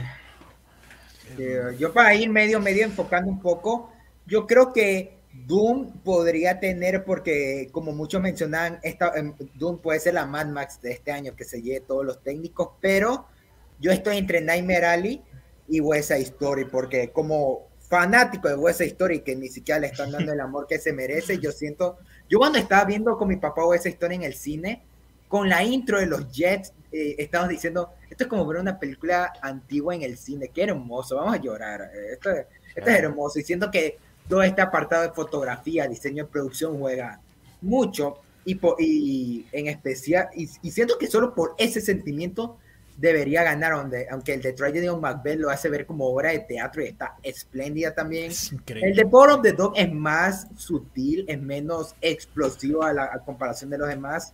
Y es, la única que le podría competir a West Side Story creo que es Nightmare Alley, por lo mismo que decía arriba, pero yo le iría a Nightmare Alley, a, Nightmare- a West Side Story. No que me haga ok. bola con todo. A mí, la que me gustaría que ganara, la verdad, por, por cómo tal, cómo lo construyeron y lo que aporta a la historia, ojo, que eso es importante, el poder del perro. Pero sé que no va por ahí. Se lo van a dar o a Dune o a, West Side History, que yo creo que se va a ir por Dune. ¿eh? O sea, las técnicas se las va a llevar Dune. Ok, ok. Yo. Yo creo. Mira, yo creo que de aquí hasta 5 cualquiera se la puede llevar sin problemas. Pero yo creo que estaría bien que se la llevara Dune. Por lo que mencioné arriba, por lo que platicamos hace rato. Que todo lo que ves en pantalla está impecable. Y personalmente una que me gustó mucho, no solo en esta, sino en varias categorías, es The Tragedy of Macbeth. Y yo creo que también está bien porque está interesante la manera en que, en que lleva a cabo su diseño de producción. O sea que es como ese punto medio entre diseño de producción como de teatro y de película. Es como chiquito, pero no tan chiquito, pero como de utilería, pero no tanto. Entonces eso me gusta mucho porque es un juego de ir y venir entre el recuerdo que tienes vivo de, la obra y la versión cinematográfica. Entonces a mí me gustó mucho y yo creo que podría ganarlo. Sí. Sí, sí, sí. a mí me gustaría, ¿eh? O sea, no, no le pondría un pero si la gana la tragedia de Macbeth. O sea, de por sí, que The Tragedy of Macbeth esté medio medio representando A24 este año, ya de por sí es una ganancia, aunque sí va a ser de las perdedoras este año. La verdad, la pues, definitivamente. Yo, pues yo también creo que Don, o sea, porque todo lo visual de, de Don, pues sí, es lo, lo más destacable de esa. Pero pues sí, perfectamente cualquiera se la lleva. a, mí que estoy como arriba, me gustaría que The Power of the Dog de pronto ganara bastantes premios, porque fue de las que más me gustó de todo el año, pero eh, debo decir que hay categorías donde está dura la competencia. O sea, hay algunas muy simplonas, pero hay unas que está muy buena la competencia. Y quien sea se lo puede quitar a quien sea. Está, está buena. Como esta, por ejemplo, quien gane no me incomoda. La que sea. La que sea. La que sea. Faltó el corte de Zack Snyder, el diseño de producción Sí. Pero directamente Por cierto, corto, cortos animados no, no vimos. No, en la parte de cortos. Ah, claro, me volé varios cortos animados y Kaki ya se los pasó. No, sí, sí, tienes razón. Eh, este, y qué, bueno que lo dijiste porque ya se me había olvidado que íbamos a, revisarlos. Aquí están los cortos animados de los Oscars 2022. Son Robin Robin, o sea, la única película que se distribuyó. Affairs of the Art, Bestia, Box Ballet y The Windshield Weeper. Son las cinco nominadas a mejor corto animado que tenemos. Y yo quiero saber qué opinan ustedes. ¿Cuál, yo me vi tres. Me vi la de The Arts, la de The Whispers, estos manes y Robin Robin. Y, Robin, eh, eh, Riva, tú sí te los viste, ¿verdad? Eh, sí. Creo que creo que Box Ballet, creo que esa no, pero todas las demás sí. Ah, ok. ¿Tú quieres comenzarla? Eh, pues mira, eh, Robin Robin, una historia muy, muy sencilla de un, de un petirrojo o una petirroja que es criada por ratones.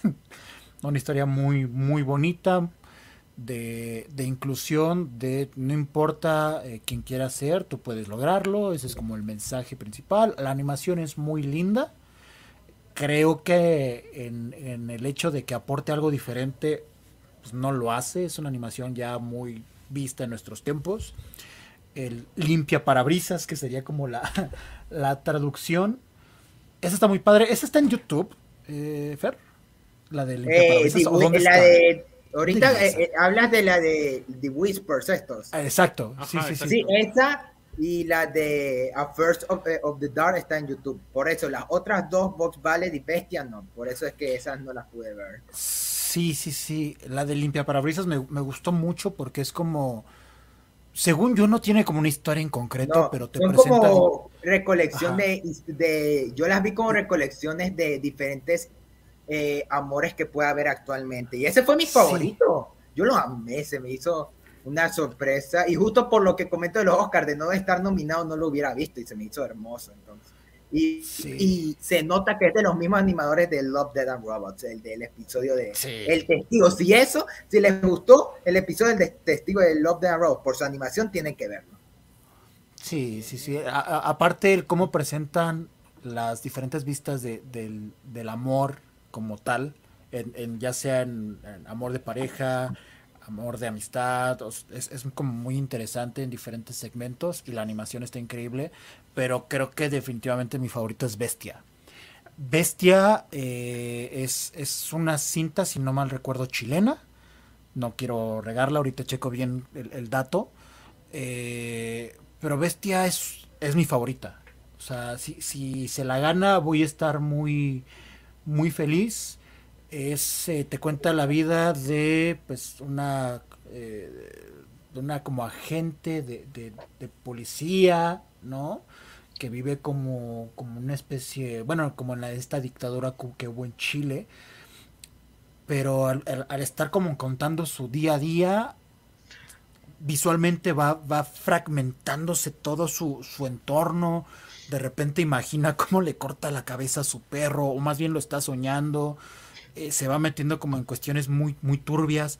La animación primero inicia muy al, al, estilo Wes Sanderson para terminar muy a lo que vimos, por ejemplo, en Coraline, ¿no? Como muy, muy tétrico, pasan, pasando por ahí por lo que hacía eh, Tim Burton, ¿no? Un poquito, no, no a nivel visual, sino el cómo te está contando la historia.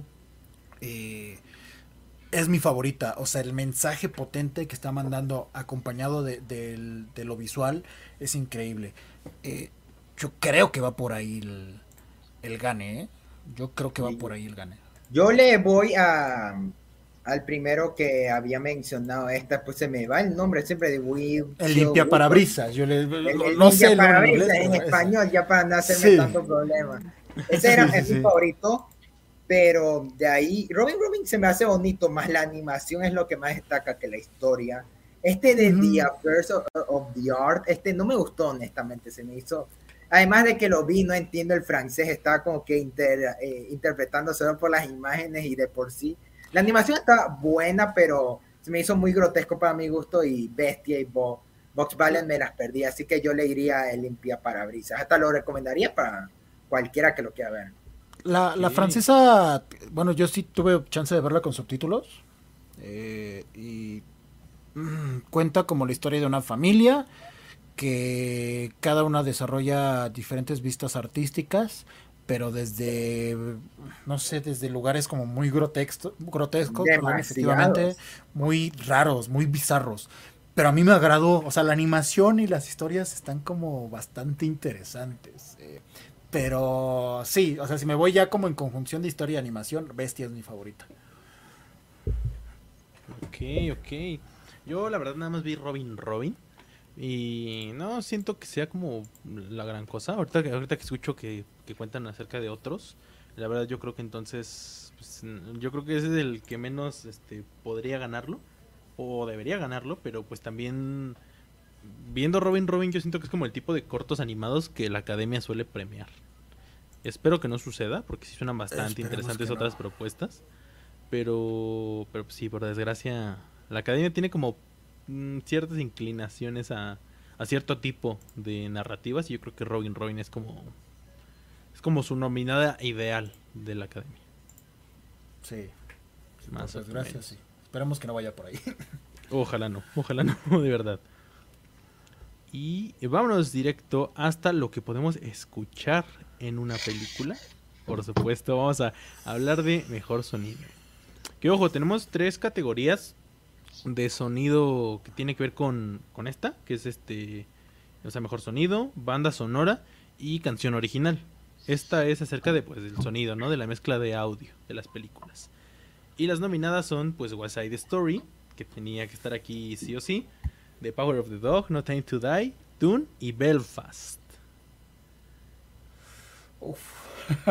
y aquí yo no sé, la verdad, ni qué onda. O sea, yo siento que si no tenía tantas posibilidades en efectos especiales aquí, este sí era su fuerte. Aunque no me sorprendería que se lo den o a Dune o a West Side Story. Yo, yo, yo descartaría de entrada a Belfast. No creo que vaya.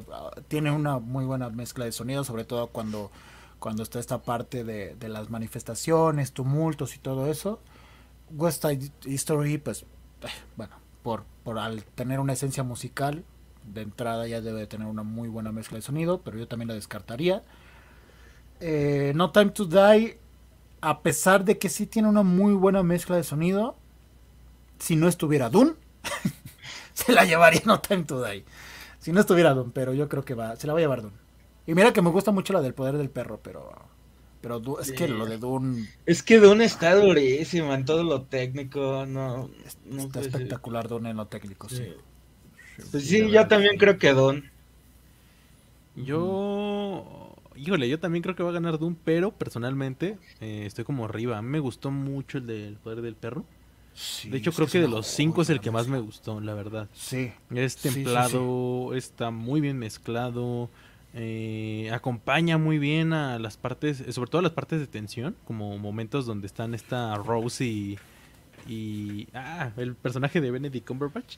Eh, me gustó mucho. Phil, ¿no? Phil, Phil, Phil. Cuando, en momentos donde comparten pantalla, la tensión acompañada de esa mezcla es otra, otra onda, ¿no? Y la verdad es que... ¿Sabes qué hacen? Que me recordó mucho al padrino. El padrino en la escena de cuando, cuando cortan la cabeza del, del caballo y lo ponen en la cama ahí lo que hicieron los, los del sonido es que mezclaron dos, dos melodías diferentes. Una que habían compuesto con orquesta, que era como muy, como muy de, de, de, onda fúnebre, y la otra como un sonido más perturbador, y las contrapusieron para que sacara de onda al público. Esto hicieron acá, sobre todo cuando, cuando el personaje de esta Kristen Dunst eh, ya se está como deschavetando. ahí es donde meten dos melodías en conjunto y la segunda es la que está como muy perturbada. Eso está increíble. Eso está increíble. A mí me gustaría que ganara, pero no va, no va por ahí. no. Y Doom pues es monstruosamente buena también. Eh, digamos que ahí ya es más una cuestión de gustos, ¿no? Pero probablemente por lo, lo, que resalta, pues va a ganar Doom. Entonces... Sí, sí, sí, sí. Estamos de acuerdo en, esto, lamentablemente. Así, así va a ser, como siempre, injustos los Oscars. no, En algunas cosas, otras no. En algunas cosas, en otras no. Eh, hablando de categorías técnicas, que también son muy estéticas, pues maquillaje y peinado, ¿no? Y una nominación, la única nominación de una película que nunca me imaginé que iba a estar en unos Oscars, que es Coming to America, ¿no? La segunda parte de... Se lo merece, o sea, la, eh, o sea, eh, recuerdo que en Coming to America los personajes secundarios que eran interpretados también por Eddie Murphy y este, el otro, no me acuerdo, el otro que lo acompañaba, hacen de diferentes ancianos en la película, los barberos y todo, y el maquillaje está increíble. O sea, fácilmente yo, yo creo que ese eh, objetivamente podría ser el mejor. Sí, fíjate que después de nuestra charla yo, yo la estuve viendo y la verdad es que, o sea, no me la esperaba porque de entrada ni siquiera la había visto antes de que la nominaran. Pero ya ahorita checándola, la verdad es que sí tiene bastante con qué en esta categoría al menos, ¿eh? Está muy padre la, la película visualmente, súper llamativa. Mm, acá tengo. Yo sacaría de entrada a los ojos de Tammy Faye, que, tiene muy bonito maquillaje y, pues, el peinado y todo. Pero yo de entrada los cartaría. Eh, House of Gucci. Creo que también lo quito. Eh, ah, fíjense, yo me iría por Cruella. Es que yo creo que a Cruella se lo van a dar a vestuario, más no maquillaje. Es que yo, no pienso igual. Siento que, Cruella o Coming to America lo podrían ganar. Pero pues igual, para no darle dos a Cruella, eh, la opción sería pues, pues Coming to America. O hasta de, hecho, tienen razón. Hasta Doom podría ser, pero no, no, no creo que, se que ya le den tanto a Doom. Sí, creo que aquí sí lo van a distribuir. Sí, no, y la verdad yo creo que en este apartado de, de maquillaje y también el de vestuario, pues Dune es donde, donde menos resalta, ¿no? En comparación a todas las demás que tienen que ver. Además, en prostéticos y todo, era el personaje de esta. del varón, ¿no? Del Por eso. Bueno, que, el, que el, mm. el prostético de. ¿Cómo se llama? la, protagonista de Tammy Faye. Ah, no, también el de eh, Jessica Chastain. Jessica Chastain que también Y está Andrew. Garfield. Ah, sí. Eh, también Andrew, bueno, a Andrew Garfield nada más le pusieron unos... Se lo Los ve más gordito. por ahí. Se, le- se lo vio en la cara más gordita de lo que ya es. Sí, sí, sí, pero, pero ella sí cambia, ¿eh? Muchísimo. Se ve muy bien como para el personaje, pues. Se ve increíble. Igual los prostéticos de Jared Leto. En House of Gucci. Híjole, House of Gucci es una película rarísima, güey. Sí. no sé si Yo, me gusta o no. personalmente, yo disfruté, yo disfruté la rareza de House of Gucci, pero, pero entiendo que ni aquí tendría razón de ser. Fuera de Jared Leto. No, no sé qué onda con Riley Scott este año. En chanclas que comprende el mercado. Entonces, no, alta moda, alta moda. alta moda. Es que de por sí dijo, no funcionó aquí, voy a ser de vampiro este año. Sí, ¿no? Y, y, pues aprovechando, ¿no? Que ya estamos en estas categorías, la de, la de vestuario, que, que va como muy de la mano. Y tiene unas nominadas distintas, pero Cruella permanece, ¿no? Eh, Cruella es eterna. Sí, básicamente. sí, sí. Que, que esta categoría está muy peleada, ¿eh? Yo siento. Está muy, muy peleada la de diseño de vestuario. Tenemos Dune, Nightmare Alley, West Side, pero, pero creo que va a ir por Corella. Aquí sí. O sea, aquí yo sí creo que eh, de por sí por los ciento y algo de vestuarios que le hicieron a, Emma Stone y a los demás personajes, o sea, siento que está, está gritando que, que va a ganar, aunque de segunda opción yo se lo haría a West Story porque como mencioné, en diseño de producción es muy de antaño y es la debilidad de los Oscars, casi que casi. Que ojo, también está Cirano, ¿eh? Que cómo les gusta a los de la academia premiar este tipo de vestuarios. Sí, bastantes este, de, de época, ¿no? O sea, O sea, de muy época, pero como, como- muy exagerados. Ajá, exacto. De época, rimbombantes, exagerados. Les gusta eso. Les Eso, sí. ¿Por qué son así? creo que- Díganos. gusta. Sí, no. El de Son- Dune son también viejitos, está pues. muy cool, porque esto era lo que comentaba con, con José de Críticas Premium.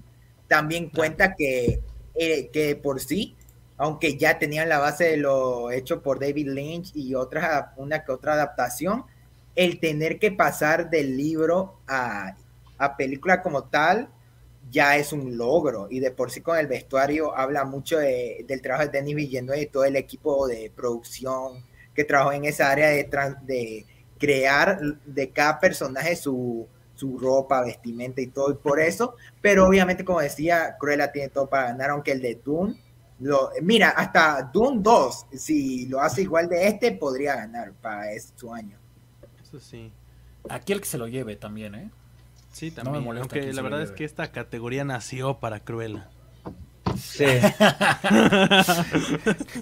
Exacto, nació creo- para este momento. Sí, creo que fue a lo que más le dieron full en Cruella, ¿no? Creo que dijeron, pues obviamente una película de moda, hay que tirarle full a los vestuarios, a todo este pedo, hacerlo llamativo. Y mira, sí, yo creo que sí se lo lleva Cruella. Sí, que de hecho, otra cosa curiosita aquí que Fer me dijo, no había dado cuenta. Fernando y, y José de Críticas Premium me dijeron que no está nominada House of Gucci. Otra película de moda del año. Sí, exacto. Y eso que literal, o sea, hay Es una película de moda. Sí. Es lo que gira en ella, pero Sí. Sí. habla mucho de ella, ¿no? O sea, eh, Exacto. está, está- está en los prostéticos, pero no está con diseño. Sí. Eso dice. Sí. Es que Riley Scott te mamaste, Riley Scott te mamaste. Pero ¿sabes cuál? Hablando de Hijo su Scott, madre. hasta el diseño de producción, hasta el vestuario de The Last Dude. Sí, las tú. Sí, exacto. La- Está bueno, Laxo. está bueno. está bueno. Yo no sé por qué está esta, la de House of Gucci. Las tú debería de estar The aquí. Last Dude tenía Last Dude más cosas estar para estar en varias nominaciones. Sí. hasta- Claro, me la ningunearon un poco, ¿eh? Sí, Sí, sí. la verdad sí. Y pues, Horri- le fue horrible en, en taquilla y le fue horrible en nominaciones, no puede Yo me ser. escapé de mis clases de la universidad para irla a ver en el cine y justo Sí. me regresé para la siguiente clase. Y como no No, valió eh. la pena porque no la nominaron a nada.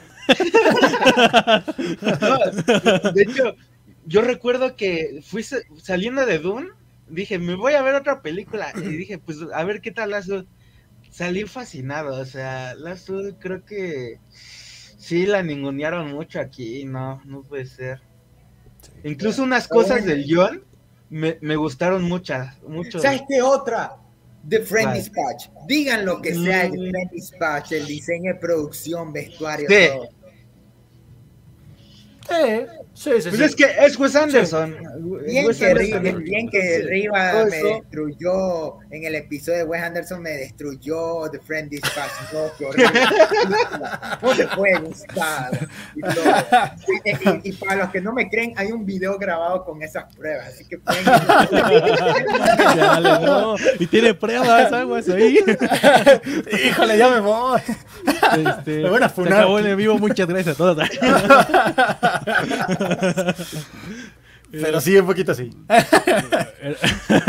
Pero, y, eso que me gustó de Friends Dispatch, ¿eh? Eh, vámonos a canción original, que es otra de las, categorías que estuvo como rara, ¿no? Y hubo un entronque chueco ahí de, de, alguien muy conocido, que no voy a decir quién, pero usa orejas de ratón, con su nominada estrella, ¿no? Porque las nominadas que tenemos, la mejor canción es Be Alive de Beyoncé para King Richard, eh, dos oruguitas para Encanto. ¿Por qué? Yo no sé por qué, pero dos oruguitas para Encanto. Eh, Down to Joy de Belfast. La de En lo profundo. Ni siquiera. Eh, la de No Time to Die de Billie Eilish para la película homónima. Y una que yo no vi la película, pero la canción me encantó. Y es How You Do de la película de Four Good Days. Que está buenísima esa rola. Pero díganme aquí ustedes. ¿qué, tantas veces han escuchado? Y la de Belfast. La, de Belfast está, está, buena también, ¿eh? Está padre, compuesta por Van Morrison. A, mí me gusta, pero pues a ver, esa la descartamos. esa. Sí. Siento que, hasta, siento que hasta el final, siento que hasta la canción de Be Alive de King Richard le suma mucho al. Sí, sí. Y de por sí. Muy, es genial. De por muy energética. o sea, o sea ya, eh, pero honestamente yo sí, como todo fan de James Bond, un tema Bond nominado debe ganar. Así. Y, eh, como alguien que no soy fan de Billie Eilish, la verdad yo sí era de esos que cuando ponen en la Bad Guy en, la clase, yo estaba como que esta man tiene sueño porque está cantando así. Pero, honestamente eh, hizo una muy buena canción con No Time Die, me cayó la boca, así que si le van a dar algún premio, un Oscar a Billie Eilish, que sea por un tema Bond tiene, menos de 20 años y es millonaria. No. A ver, antes de decir cuál creen que va a ganar, ah. cuál es su favorita de No Time to Die. Uh. No Time to Die. Mi favorita. ¿Cómo que de chocolate, Belfast? es que luego no leí. No, no, no, leí. No, no, ¿cómo? A ver, ahorita entramos con Belfast. Ahorita entramos con Belfast. No es de chocolate. José que José sí es de los que más le ha gustado Belfast, pero eh, aún se viene con sus comentarios picantes. Arriba, arriba y así como, a ver si es cierto, conéctate al stream. No, no, a ver, a ver qué No, pero en esta, en esta quizás lo hice por la canción, eh, pues igual y sí es de relleno. igual sí es de relleno aquí la, la de Belfast, aunque está buena Está buena. De, de mis favoritas, híjole, es que dos orejitas me gusta pero va a ganar no tanto la... me, me gusta de las menos interesantes de Encanto, porque yo sí me acuerdo que estaba mucho con, en lo profundo, eh, con lo de los burritos de bailando atrás. Y, obviamente no se hable de Bruno, a mí también me gustó muchísimo. Pero es que fíjate que... Ni siquiera ninguna de las dos fue, está, está siendo representada por la canción menos interesante de la película, creo. Yo, yo siento que pusieron dos oruguitas tratando de imitar lo que hicieron con Coco de Recuérdame, ¿no? O sea. Sí. Y también porque, es de Sebastián Yatre, creían que por eso iba a pegar. Porque dos oruguitas también entran en el momento climático de la película, ahí en lo emocional, y dijeron, pues de huevo esta va a ganar. Pero pues ya vimos cuál fue la que más pegó. De hecho, aquí, de hecho yo me acuerdo que desde los promocionales, y eso lo comenté, o sea, la película yo ni sabía de ella, porque la promocionaban con dos urguitas a lo bastardo. Y al final, la chida termina siendo Bruno. sí, no de, plan. Este. Mira, yo no sé, a mí dos urguitas, igual que Fer, no me gusta mucho. O sea, entiendo que es la canción original de una película, ¿no? Y también que le sume a la película, pues es algo bastante bueno. En ese caso yo creo que dos oruguitas le suma mucho a la película por el momento en que sale. Pero como pura canción... Eh, no. Es que en sí la, la, canción es muy X. O sea, por sí solo la canción es muy X. Pero yo, por ejemplo, a mí me gusta porque soy una señora. porque lloré, por, eso, por eso me gusta. Porque lloré, porque lloré. Bueno, no lloré, pero así fue como. Oh, pero. Aquí, Disney es su peor enemigo, güey. Porque si hubieran nominado aquí We Don't Talk About Bruno, fuera o no fuera la mejor, ya era la por, eh, por, la popularidad. Hasta digo que fácilmente Encanto podría dar la sorpresa por el mismo eh, por el mismo de que viene la película Encanto, pero como justo escogieron esa, yo siento que todo va para No Time to Die. Sí, es que no pues se ha llevado muchas cosas, No Time to Die, o sea, yo siento que ya está claro que así se la va a llevar. Sí, sí, sí, aunque fíjate que yo yo personalmente me gustaría irle a la de Four God Days porque la canción me gustó mucho y de hecho aquí es al revés, güey, aquí no vi la película, pero la canción está buenísima, es un country rock muy muy cool, está chida. Yo, el video también está bueno. Buenísima película, buenísima. Bueno, canción. la canción, la canción. Listo. y nos falta banda sonora, que ahorita la voy a buscar porque aquí está enfrente de mí y no la veía. Uy, uy, uy. Uy, uy, uy. Uy, uy, uy. Hay obviamente otra eh, colada de Don't Look Up. Cantadísima. Ay, oye, Don't Look Up. Una más para Dune. Probablemente. no, literal, esta es la mesa en que todos se pelean. Don't look up, Doom, don't look up, Doom. Y yo vengo diciendo madres paralelas. Ah, madres paralelas. No, porque miren, yo, yo que me estuve echando por dos semanas toda la filmografía de, de Almodóvar en, en movie.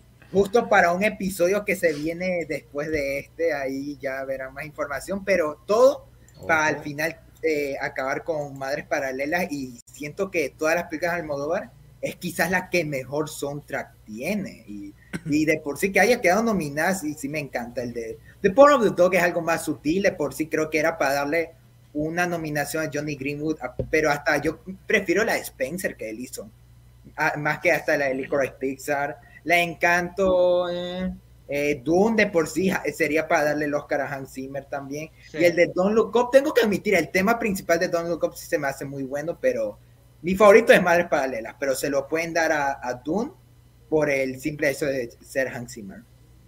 Sí, sí, sí. Eh, the Power of the Dog, fíjate que a diferencia de, de la mezcla de sonido, la banda sonora tal cual, eh, siento que es la más débil de aquí. Porque también es buenísima. Pero siento que aquí sí es la más débil. En sonido es buenísima la mezcla, pero aquí sí, no, no sé. Sí, puede ser. O sea, sí, sí le, le aporta algo a la película, pero no es lo principal. O sea, es como un, un elemento extra que aporta, pero nada más. O sea, no, no sobra, pero no, no, no, no es como wow, no es lo más. No destaca tanto, ¿no? Sí, sí, sí, sí. Y fíjate que lo de Madres Paralelas me gustó, me gustó bastante. Creo que es la, en este sentido, de las menospreciadas, pero es que finalmente no es lo mejor de Almodóvar. Que, creo que es lo que termina pesando. Como, al no ser la mejor película de Almodóvar, pero hablando de banda sonora, está, está bien, pues creo que es de lo mejorcito que tiene la película, la banda sonora. Pero se lo iba a llevar Dune, ¿eh? Se lo va a llevar. Sí, es que. Sí. Imagínate que se lo den a Don't Look Up. Nah, no, cállate. no, es que lo quiso Hans Zimmer con Dune. O sea, es Hans Zimmer, obviamente. Es Hans Zimmer. Pues, pero pues es que hasta imagínate, saliendo, mudándose de su isla, todas las pinches gaitas, pam, pam, pam o sea, la hizo muy épica, la hizo muy épica y, quedaba perfectamente, o sea, creo que fue lo que más quedó, todo, todo el sonido y soundtrack fue lo mejor de, también de lo mejorcito de Dune. Sí, dato curioso, Hans Zimmer hizo eh, composiciones para tres películas que se filmaron este año. Eh, eh, Army of Thieves, la precuela de Army of Death, la de No Time to Die y la de Dune. Ok, sí. Fíjate que de aquí, Don't Look Up también me gustó mucho la, la banda sonora. No creo que gane. Yo creo que aquí los tiros chidos va a ser entre Encanto y Dune. Porque Encanto yo creo que sus virtudes importantes es su banda sonora. La verdad es que son los dos más mamados, se van a andar dando a ver, a ver qué tal. Pero igual yo me iría por Dune. Por pura simpatía. Porque, porque sí me gusta que este tipo de narrativas como muy este, espaciales, ciencia ficción, sean reconocidas, ¿no? Bueno, yo le escribo eh, en el mismo momento a Braulio si es que Don Look Up gana en esta categoría. Ay, no. Como debe ser.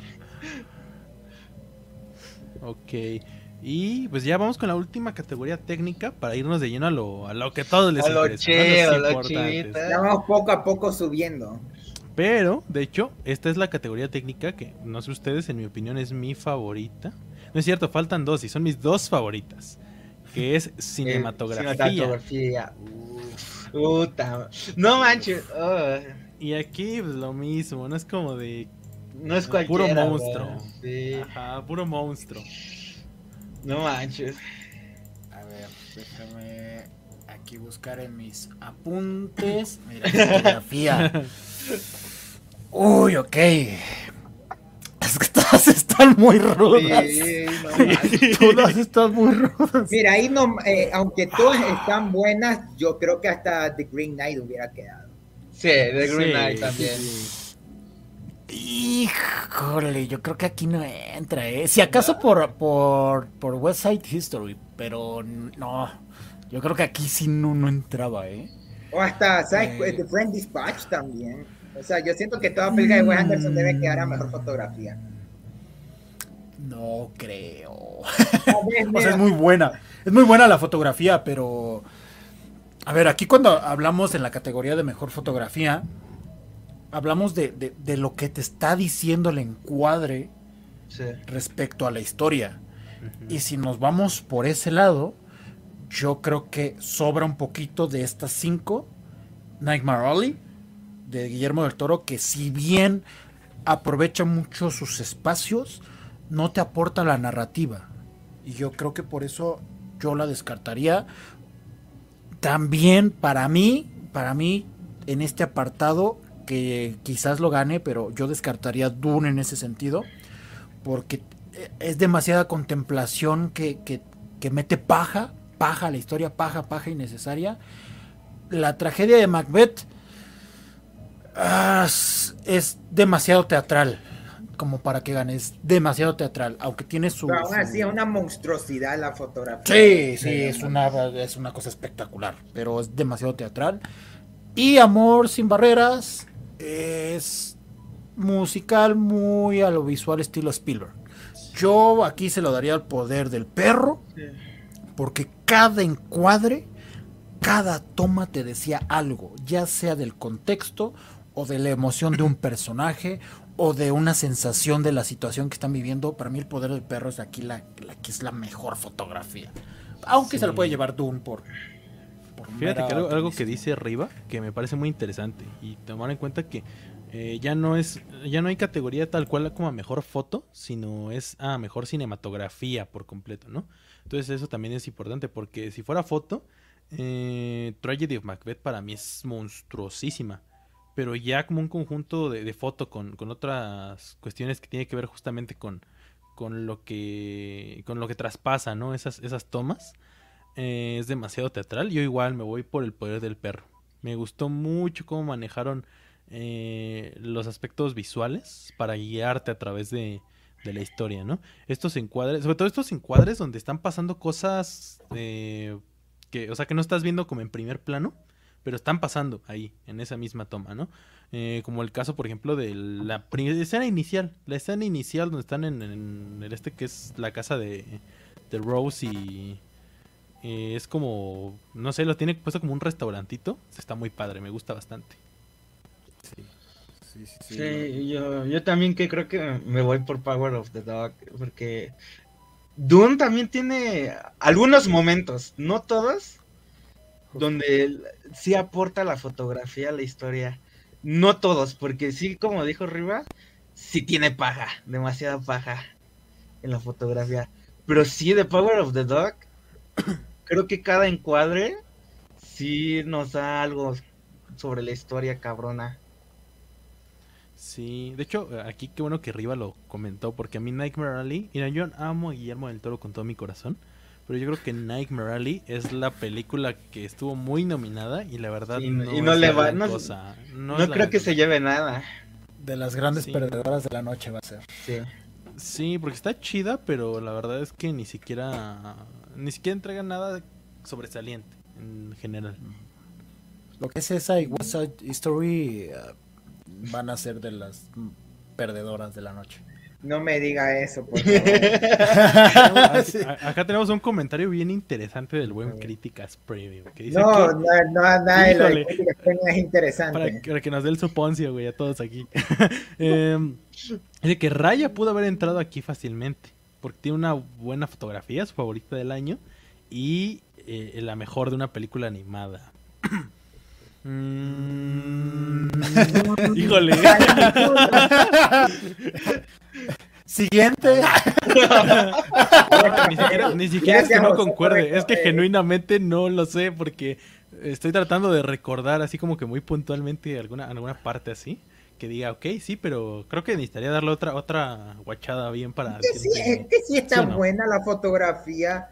De, esto es lo Me... que destaco de varias de las últimas animaciones de Disney. Creo que en el apartado de fotografía las animaciones se han como que han hecho eh, cosas fuera de lo común, pero algo, yo creo que hasta algo como Evangelion, la última que aquí me confirma el momento donde Asuka está, está, intentando meter un, un, pastel a Shinji y se ve la escena como si fuera eh, cámara en mano, casi que casi, una ilusión de cámara en mano, eso muestra el nivel de fotografía en, hasta en un anime, o sea, yo siento que hasta algo así debería apreciarse.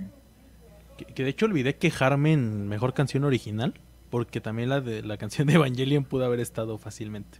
Pero bueno, ya eso será para otra ocasión. Rápidamente me sí, quejo sí, sí. con ustedes. De canción, de cinematografía, película animada y quizás hasta mejor película Evangelion. Pero pues ya ni modo, ¿no? Esa, esa es mi mente loca y yo que sé, los de la academia saben qué hacen. ¿Dónde está el tren infinito? Nah. Exigimos anime los Oscar. Queremos anime.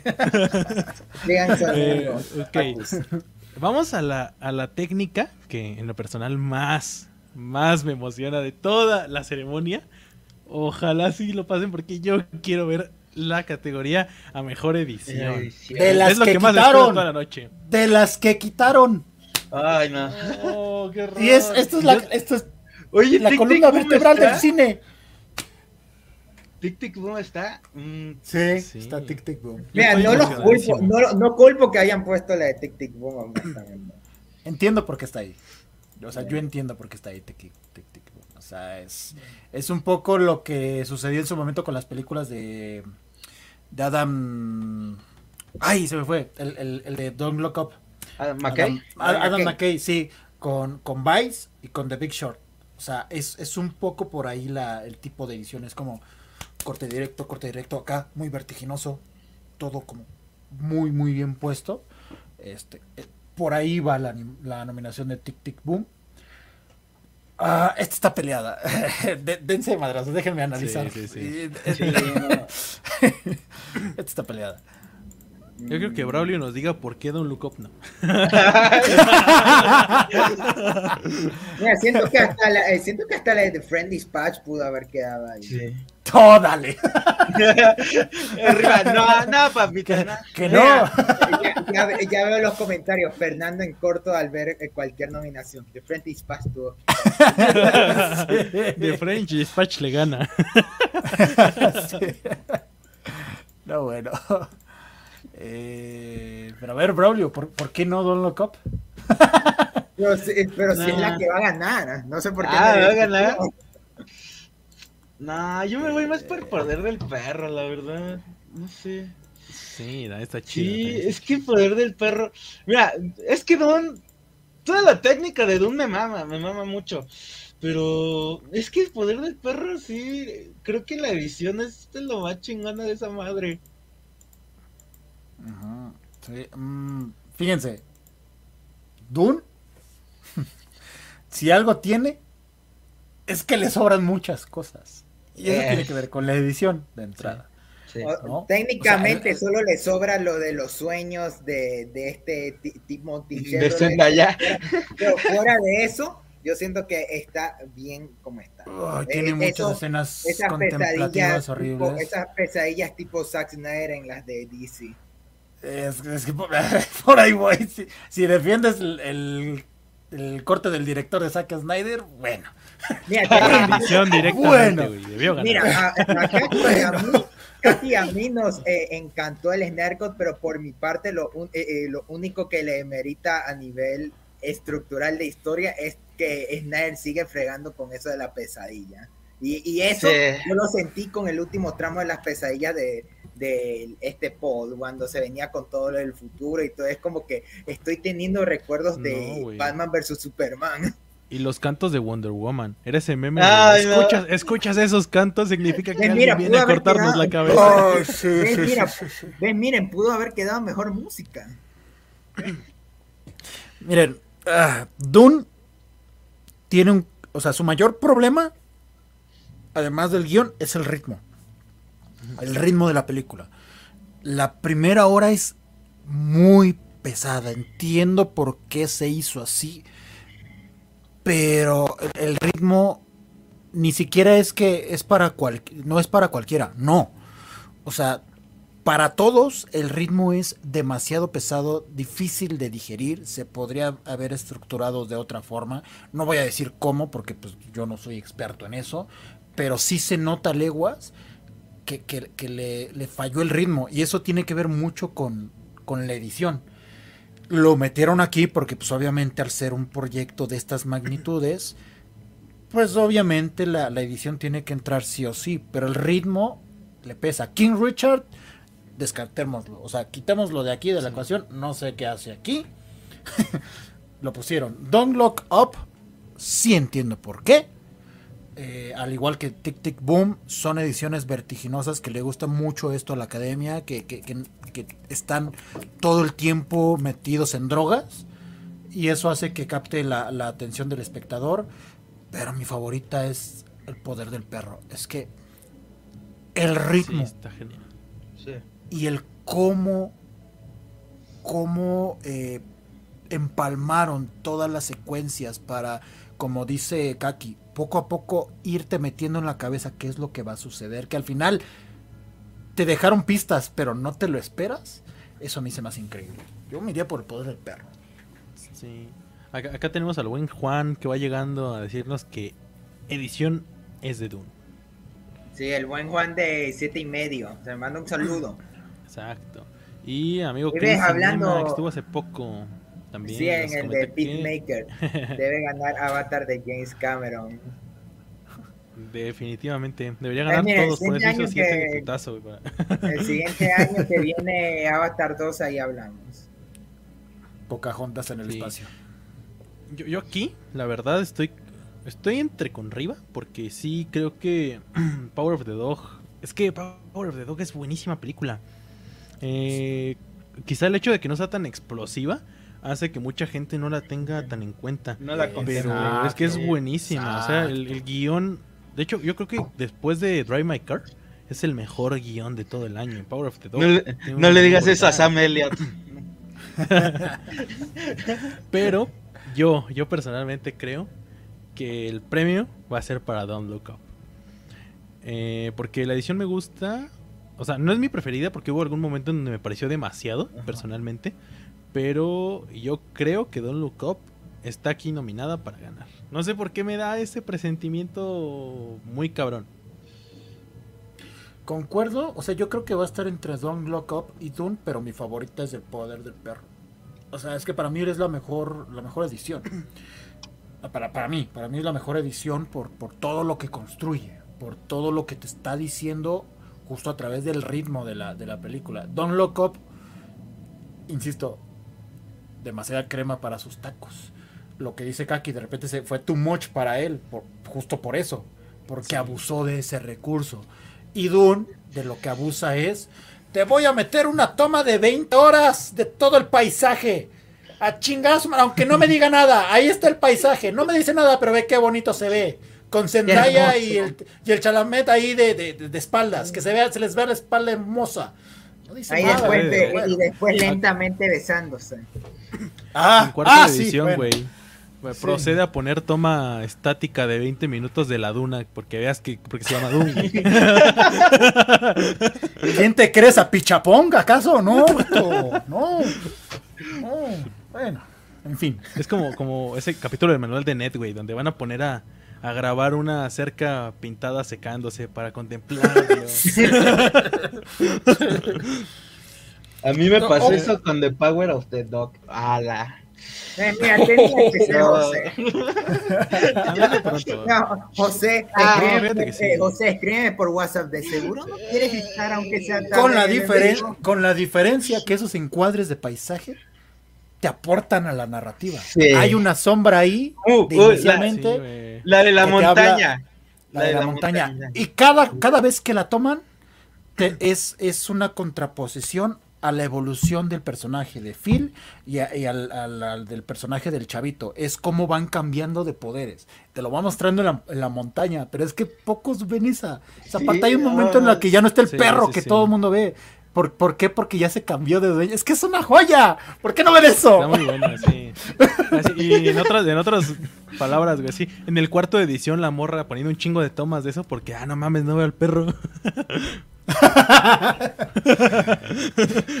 Así, Verga, güey, no veo el perro. Está, igual que los demás, esos están locos. no, buenísima. Lástima que la quitaron de la serie porque es la que más me emocionaba. Pero bueno, no todos se pueden en esta vida, ¿no?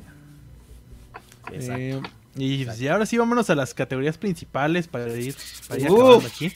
Eh, llevamos primero con ya la porque ya llevamos las 2 horas 7. Vamos, que este se vuelve el episodio más largo de, Palomitas, pero dale, dale. Que el público vino para eso. Pues acá tenemos mejor película internacional. donde tenemos Drive My Car, Flea, tenemos Lunana, tenemos The Hand of God y tenemos The Worst Person in the World. Yo vi todas menos esta, la de Lunana. Lunana. Lunana Jack. Lunana. Ok.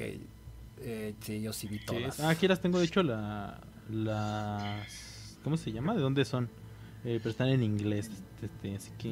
Personalmente, la que, la que menos me gustó de todas justo fue Drive My Car. No me digas eso. ¡Me voy! Adiós. No digas eso. Mira, Drive My Car ¿Cómo?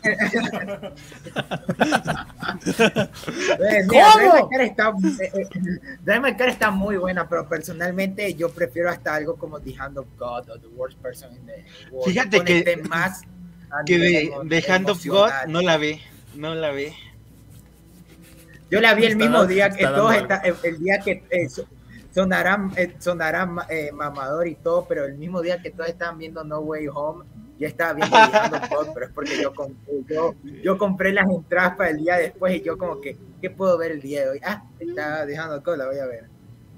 Disfrazado de Spider-Man viendo. pero yo me pregunto, ¿qué hace? ¿Por qué no están madres paralelas? Sí.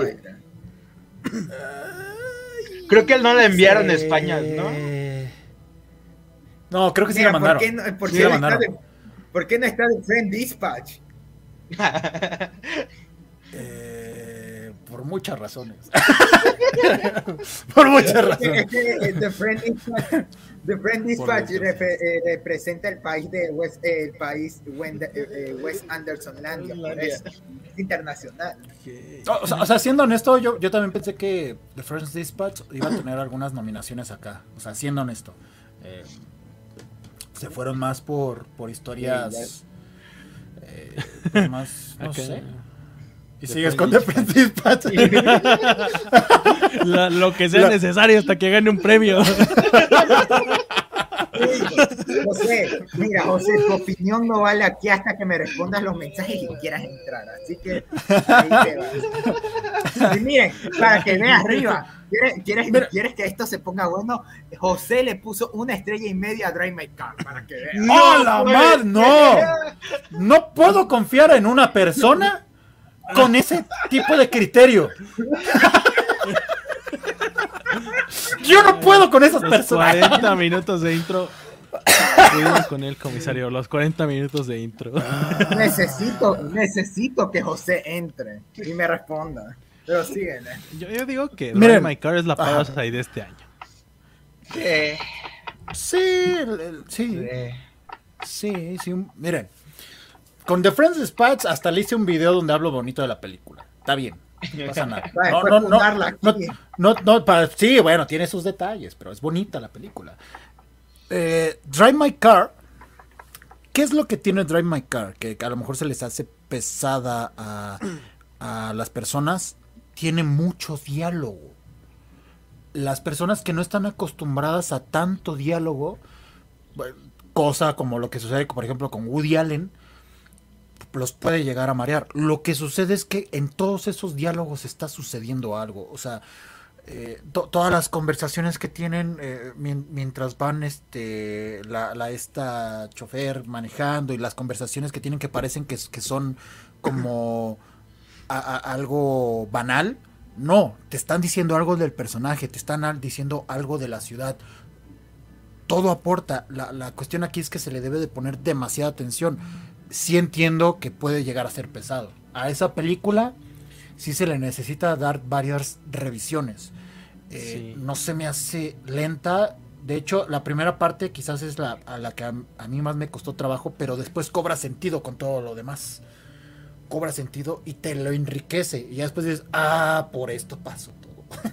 por eso esos 40 minutos de introducción y de hecho, hablando de, que es un guion adaptado, que también se me olvidó mencionarlo hace rato, eh, no he leído los cuentos en los que está basado, pero sí he leído a la autora, Murakami, y la verdad es que a mí me gustó mucho cómo plasma esa idea, porque esta autora en sus novelas eh, tiende a hacer mucho esta parte de explorar como toda la escena a través del diálogo interno de los personajes.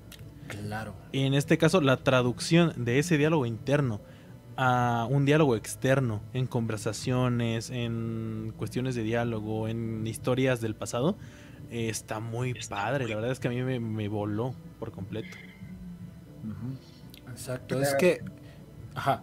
Sí, sí, sí. Eh, miren, justo hablando del rey de Roma, tenemos a crítica Sí vino. vino por ti, Riva. Ah, ah, ah, caray! ¡Ah, caray! ¡Ah, caray! No es cierto, José, no es cierto lo que dijiste. No es cierto, era broma. No, bueno. ¡Cotorrea! Bueno, digámosle Kaki, digámosle a las demás y ahí tenemos a José para, para las siguientes. ¿Cómo te va, José? ¿Qué se siente ya pasar de espectador a parte del, del en vivo? Pues bien, pues bien. me entré tarde porque justo estaba viendo King Richard antes del en vivo. Solo quiero decirles una cosita. Sorpresivamente, King Richard sí tiene muy buena edición. O sea, es lo único. Fue lo que más me gustó de la película. No lo merece ganar, pero sí merece estar ahí. Está buena la edición. Sí, es buena. O sea, ok, ok. Yo, por ejemplo, yo dije que no tiene nada que hacer ahí porque es una estructura muy sencilla, ¿no? O sea, es una estructura que no, quizás no se arriesga tanto, pero está bien hecha, pues. Yo creo que más eso entonces sería guion. Yo no sé por qué es en guion original, ya viéndola. Pero en edición sí merece. O sea, guion original no, edición sí, a mi parecer. ok, ok. Vámonos directo a los roles secundarios y vamos con actriz y actor de reparto. Vamos a empezar con actriz de, reparto, ¿no? Que tenemos a eh, Kirsten Dunst, tenemos a Ariana DeBose, tenemos a Jessie Buckley, a Judy Dench y a esta chava de King Richard que la neta no sé pronunciar su nombre. No lo voy a decir porque no quiero cagarla. Así que ahí están las nominadas. Anjuanelis. No. Eso sí no Pero que nada rifó, ¿no? Mira, siento, ¿saben cuál hubiera quedado mejor? Eh, Anya Taylor-Joy en Last Night Soho. No, Ruth Niga por Passing. Ruth Niga por Passing. No, no sé en cuál. Judy Comer por The Last Duel. Mm, sí. Pero Judy Comer es muy principal, ¿no?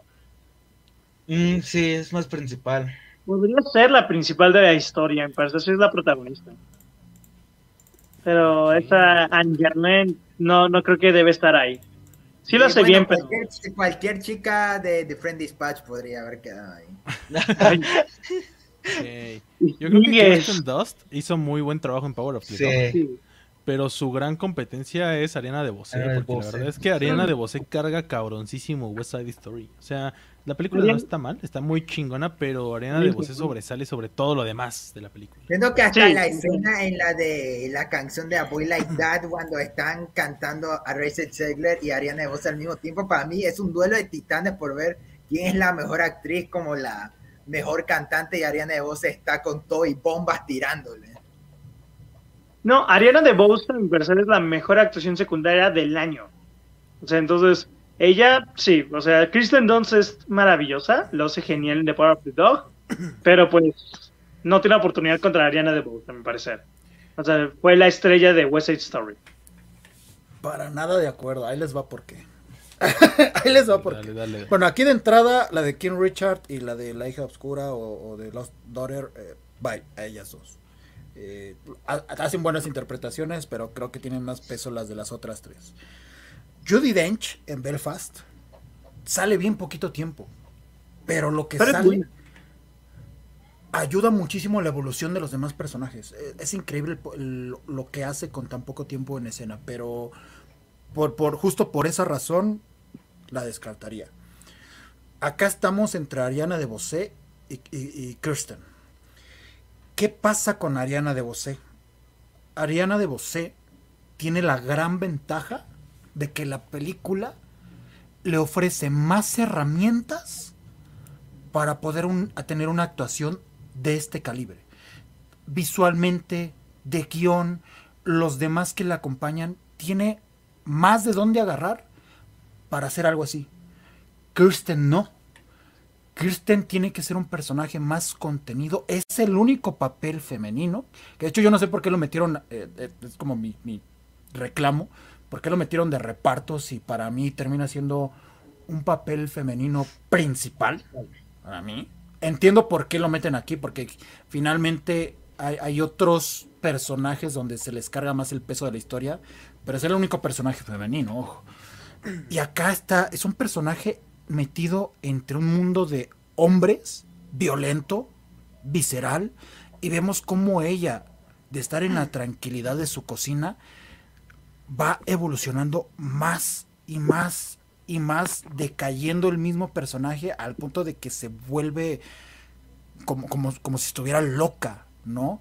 Y te lo, te lo va manejando con pequeños matices y sin tanto diálogo, cosa que, que insisto, todas estas herramientas en cuestión de guion, lo visual, baile, todo, que es más llamativo, pero a mí me gusta lo contenido del trabajo de, Kirsten y eso para mí le da ma- mayor peso a una actuación, el, el ir de menos a más sin necesidad de todo el artilugio que hay alrededor. Por eso para mí es mejor actuación la de Kirsten, porque tenía menos de dónde agarrar e hizo este, este papelón. Mm, Sí. Puede ser. O sea, puede sí, ser. pero. Sí, o sea, la verdad es que no. O sea, no voy a decir que West Side Story fue. O sea, soy el mayor fanático porque sí me gustó bastante, pero no fue ni de mis favoritos del año. Mientras que Oh. lo que sí cuando estaba viendo y todo fue de.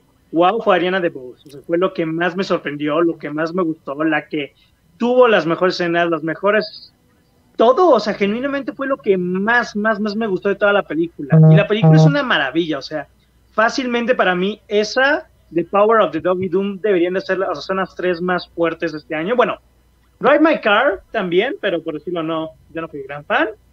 Pero la verdad, West Story es magnífica y una chica la mía, Ariana DeBose es la que más destaca. Entonces sí, o sea, sí tienes razón porque a Ariana DeBose le dan mucho tiempo, le dan muchas escenas y le dan muchas cosas, mientras que Kirsten Dunst hace, o sea, logra tener un papel muy fuerte con mucho menos. Entonces, como que eso también es impresionante, pero yo sí le voy a Ariana DeBose definitivamente.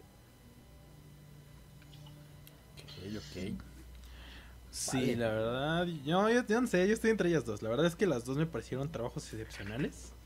Y me cuesta trabajo decirte cuál podría ser mejor en ese sentido. Es que, Cualquiera que gane está bien. Yo creo que todos opinamos Sí. eso. sí, cualquiera de sí, las dos. cualquiera de las dos. Sí. Sí. Es que fíjate que a mí lo que me gustó de Kristen fue la dinámica con este Benedict. Toda la pinche dinámica que se llevaron estuvo perrísima. La, Las- la parte del piano. Ay, sí, no. del baño, del baño, o sea. ¿cómo, cómo la desquicia No a tal mames, nivel sí. con una pinche melodía nada más? O sea, Sí, Creo la neta, que- qué, qué cabrón, ese sí, güey lo terminó sí. odiando. Ya les Sí. va algo. Ahí, ahí les va algo que, que estuvo bien bonito antes de esa escena. Si se dan cuenta, su hermano, interpretado por Jesse Plemons, llega con, ya con ella casada, llega al, al este rancho y todo. Y de repente Phil empieza a decir, bueno, tú qué pedo, y co- como que empieza a verborrear, pero pues obviamente ya el hermano menor está imponiendo, ¿no? Con, con la llegada de su esposa. ¿Qué es lo que hace la directora? Manda a Phil a su lugar de seguridad y decir, ok, como que mi poder está decayendo, necesito mancharme visualmente de poder para volver a tomar las riendas. Va y le da un baño de lodo de, no ni madres, el, el que se pone aquí, el que se ensucia, soy yo, ¡pum! Corte a esa escena del baño. Es como, ni madres, ¿quieres tomar, dominar aquí con tu pinche piano? Aquí está mi baño. Y al grado de que te voy a hacer que al momento de la fiesta, esa escena se te quede en tu cabeza. Es que es espectacular todo lo que construye James Campion. Espectacular. Sí, Sí. sí, definitivamente sí. Y de una vez vamos a los actores de reparto. Es este. Ciaran Hinds por Belfast. Troy Kotsur por Coda. Jess Plemons por The Power of the Dog, justo lo mencionábamos. Eh, Cody Smith McPhee, que también está en The Power of the Dog. Qué chido que estuvieron dos de Power of the Dog. Y Jackie Simons por Ben de Ricardo. Mira, ya volvimos otra vez eh, a meter a Coda. Ya decía que hablar de, una, Ya de la faltaba, ya faltaba. Ay, con cola. Ay, Eh, aquí sí, no sé ustedes, perdón. Lo más seguro es que vayan a colgar por lo que voy a decir. No, otra razón. Eh, omitiendo Troy Kotsur, se me hace la categoría más débil de todas. De todas, esta es la más débil. La única que pues, no me interesa. O sea, ninguno voy a decir que me encantó. O sea, nadie lo hace mal. Son muy buenos actores, pero pues, no sé, se me hizo muy, muy débil. O sea, Jesse yo Plemons hubiera- lo yo hubiera quitado pero- a J.K. Simmons y yo hubiera puesto a Mike Face de West Side Story. Sí, Sí, es que, es que fíjate ejemplo, que que. los dos de West Side Story faltaron. Los Sí, dos sí. ahí pudieron haber estado fácil. Es que los secundarios de West Side Story son los que se roban la pinche película. Sí. Eh, J.K. Simmons, exacto. pues, Binder Ricardo, la verdad no me gustó nada. o sea, Yo, la vi. Yo la sufrí un poquito, yo la sufrí un poquito. sí, sí. Mira, fácilmente Ciaran Hinds puede estar nominado ahí tanto por Belfast como por ser Steppenwolf en el corte de Snyder. Ah, no, sí, ¡Santo sí, sí. Cristo! Yo aquí. Por me amor gustan de los Dios. Power of the Dog. Me gustan los de Power of the Dog, pero va a ser la primera vez en la noche que Rive y yo nos vamos a agarrar. Y es porque yo digo que va- tiene que ganar eh, Troy por Coda. Porque es que Sí. la neta Sí, es es que perdón, comunal, pero güey, sí, es comunal. Sí. Ahí va. A ver, dale, dale, José, dale, José. Pero lo único que diré es que a pesar de que Troy Kotsur es mi favorita entre todos ellos y sí quiero que se lo lleve, lo que ma- el que más me gustó en Coda fue el hermano. O sea, fue la actuación que más me gustó de Coda, la del hermano. Entonces, no sé, me hubiera gustado verlo a él quizá también. No sé si en lugar de Troy Kotsur, pero me gustó bastante. Entonces, como que ese, cuando vi a Troy Kotsur dije, bien por él, pero para mí faltó el hermano. Como O él- sea, él como el- pusieron tanto a Jesse Plimons como a Cody Max B. O sea, yo, yo para decir y ya irle directo arriba, yo se lo haría a Jesse Plimons, pero yo creo que Cody se lo va a llevar. Pero di- dale. Ok. Ahí les No, yo sí creo que va a ser. Troy Kotsur. Sobre todo porque Koda agarró mucha fuerza últimamente. Entonces yo creo que va a ser para él. Parte de los tweets de arriba ahí Está, diciendo. está haciendo, está haciendo buen lobby. Está haciendo buen lobby eh, lo- los de Coda. J.K. Simmons sí lo quitamos. eh, no Sí. es un. O sea, él destaca, pero no es una película que le ayude mucho a que destaque él como, como actor. Sharon Hines, o no sé cómo se pronuncie, Ah, igual aparece poco, pero lo hace muy bien, pero por lo mismo que aparece poco, mucho. no aporta mucho. Eh, ok. Los dos del poder del perro. Son actuaciones increíbles las de los dos. Siendo mi favorita la de Cody Smith McPhee. Ahí les va por qué. Jesse Plimons, un personaje contenido, pero que a la vez está violentando a su mujer de formas que, que pocos pueden observar con la ausencia, con de repente marearla y a la mera hora es, es este pastor que cuida al borrego y después se lo echa a la boca del lobo. Y a, ese borrego se lo termina devorando. El lobo, que es el personaje de, de Benedict Cumberbatch. Es, es un personaje que, que está orbitando y que funciona como catalizador para varias cosas. Al ser un catalizador, perfectamente entra en esta categoría de actor de reparto. Cody McPhee, para mí es el mejor de estos cinco. El arco dramático que tiene este personaje, el cómo poco a poco ves en su mirada, en su forma de caminar, sus gestos, su forma de hablar, en la entonación, la entonación que tiene, el cómo cambia el volumen de ser un personaje tímido, retraído, al poderío que tiene al final, eso para mí le debería de dar en automático el Oscar a comparación de una actuación de Troy Kotsur que todo el tiempo una increíble actuación, pero todo el tiempo está así. De repente tiene uno que, uno que otro matiz al final, no por la parte emocional que construye la historia, pero todo el tiempo es cachondo alegre, cachondo alegre, cachondo alegre, cachondo alegre, cachondo alegre, cachondo alegre. Es divertido, es visceral, eso le gusta al público, es como, ¿saben? Eso le gusta, pero no te aporta nada ni- en el matiz del personaje, so- quitando la parte final, que ahí sí es donde evoluciona un poquito. Los otros dos no, los otros dos todo el tiempo están así, todo el tiempo están así. Pero para mí se lo debería de llevar Cody Smith. Y si se lo lleva, voy a ser más feliz del mundo. Pero también creo que por tema de agenda, por tema de inclusión, y quieren que una persona que hable con lenguaje de señas se, se suba al escenario, va a ganar Troy Kotsur. Solo no, por eso. eh, No porque también que es la mejor hubiera sido actuación. el mismo caso para el de, el de Sound of Metal, no me acuerdo el nombre, pero que también es todo nominado. Fíjate que con lo que acabas de Bueno, decir. ahí sí es diferente. con Él está sordo. pero justo por lo que acabas de decir, por eso yo creía que, por eso a mí el, el personaje del hermano era el actor que debe estar nominado aquí. Justo por eso, porque siendo que el hermano es el mejor personaje de la película, es de que sí cambia, es de que tiene los momentos más intensos, es de que siempre, o sea, sí, sí te plantean mucho con él y es el que más se trabaja después de la protagonista. Entonces, además, mi escena favorita de Coda es la parte del muelle, cuando el, el hermano se está peleando con la hermana, que le dice todo, es la escena que más Uy, me eso es increíble. Eso es Y no por el, no, no el final, que es una escena ah, emotiva cuando la quiere escuchar cantar, porque es una escena, sí, linda, pero siento que no tiene tanta fuerza como ese otro. Entonces, por eso, a mí, el hermano era el que tenía que estar aquí. Roy Kotsur, o sea, me gustó bastante, pero sí, yo sí creo que él era el, él era, era el hermano, el actor de reparto que merecía estar en esta categoría. Creo que ahí sí Bueno, concuerdo. Ujú.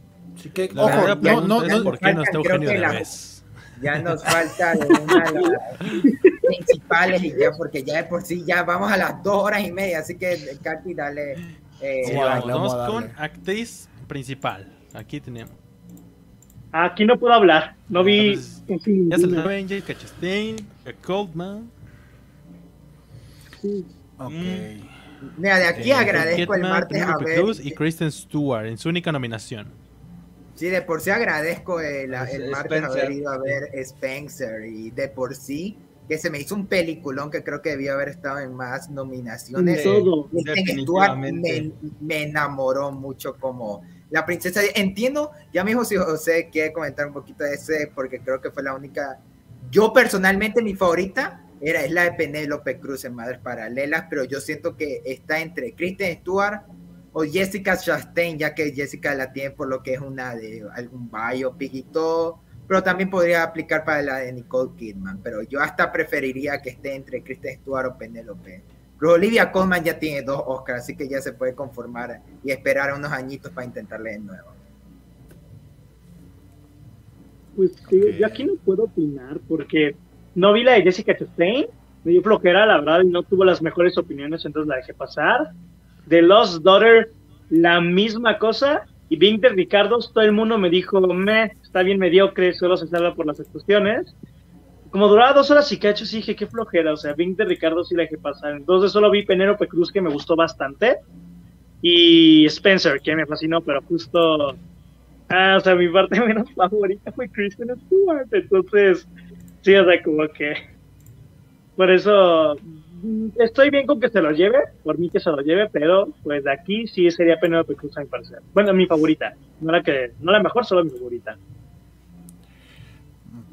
Vin de Ricardo sí se, sí se sufre bastante esa película. Sí, demasiado. se sufre Mira, mucho. ¿en cuál podríamos quitar a Olivia Colman y poner a Jennifer Lawrence por Don't Look Up?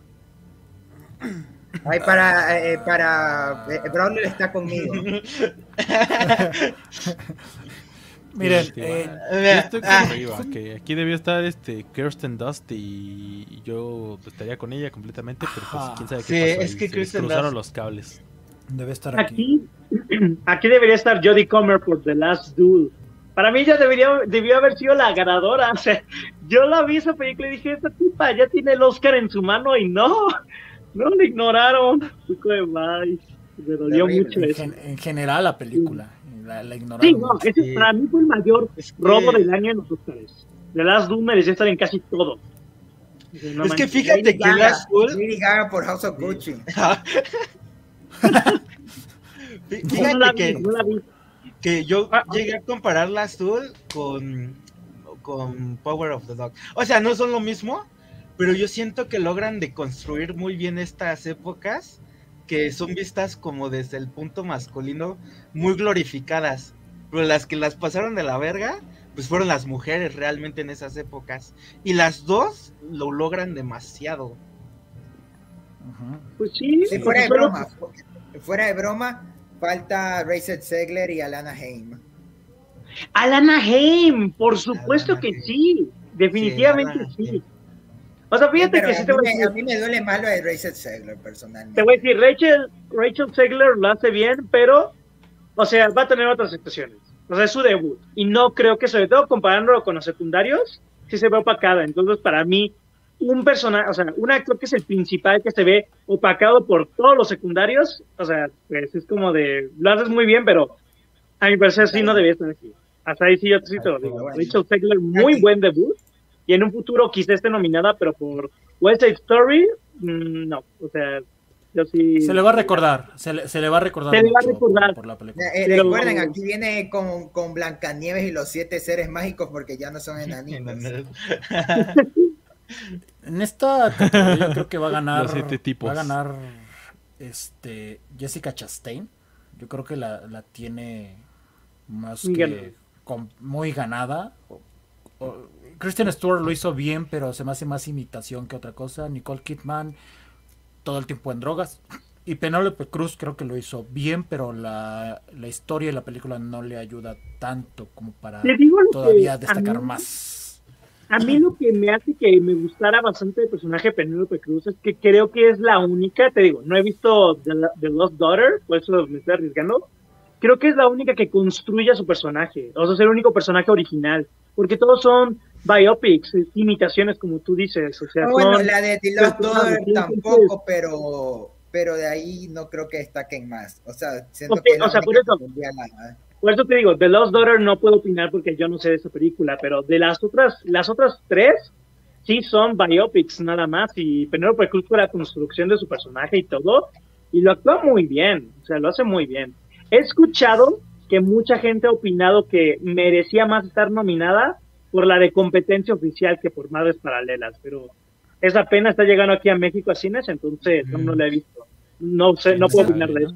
Justo, justo ¿Quién cuando tú Pues- cua- cuando tú actúas en una película donde vas a contar la historia de alguien más, que ahorita justo lo vamos a ver con Will Smith en el de mejor actor.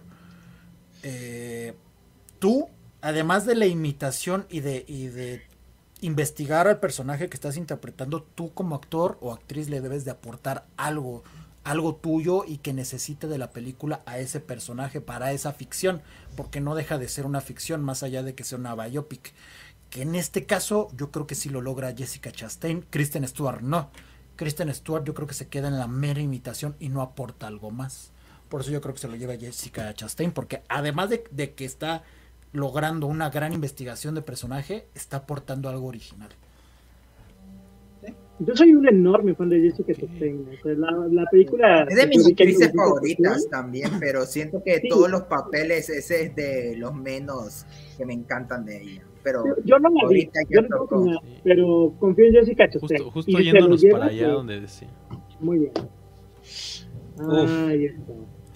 Sí, está, ahí está la. Justo yéndonos para allá donde decía arriba, vamos con mejor eh. actor principal.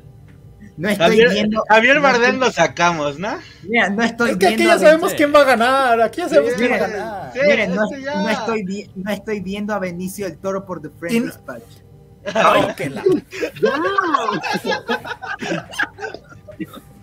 Neto, o sea. Ya, no, no está nominada. Es que, déjalo. Ay, Dios. Aquí, Es que aquí pues sabemos ya quién lo- va a ganar. No estoy de acuerdo, pero Mira, yo, aún- yo tengo aún las, eh, las esperanzas de que Andrew Garfield se lo van a dar por todo el mame No. de, de Nah, Home Ya pasó, ya pasó. Ahora es el mame de Will Smith. Sí. Exacto. Muy tarde. Pero fuera de broma, fuera de broma, mi actuación favorita, José, silencio, cuando yo hablo, usted se calla. Así te puedo callar. Pero, pero bueno, eh, para terminar rápido, para mi, mi actuación favorita del año pasado fue Dev Patel. No sé, e- él fácilmente le hubiera hecho competencia a Mm, ellos. Sí, Dead Patel. Ya Muy puedes bien. hablar, José, ya te doy permiso de hablar. Ay, gracias, jefe.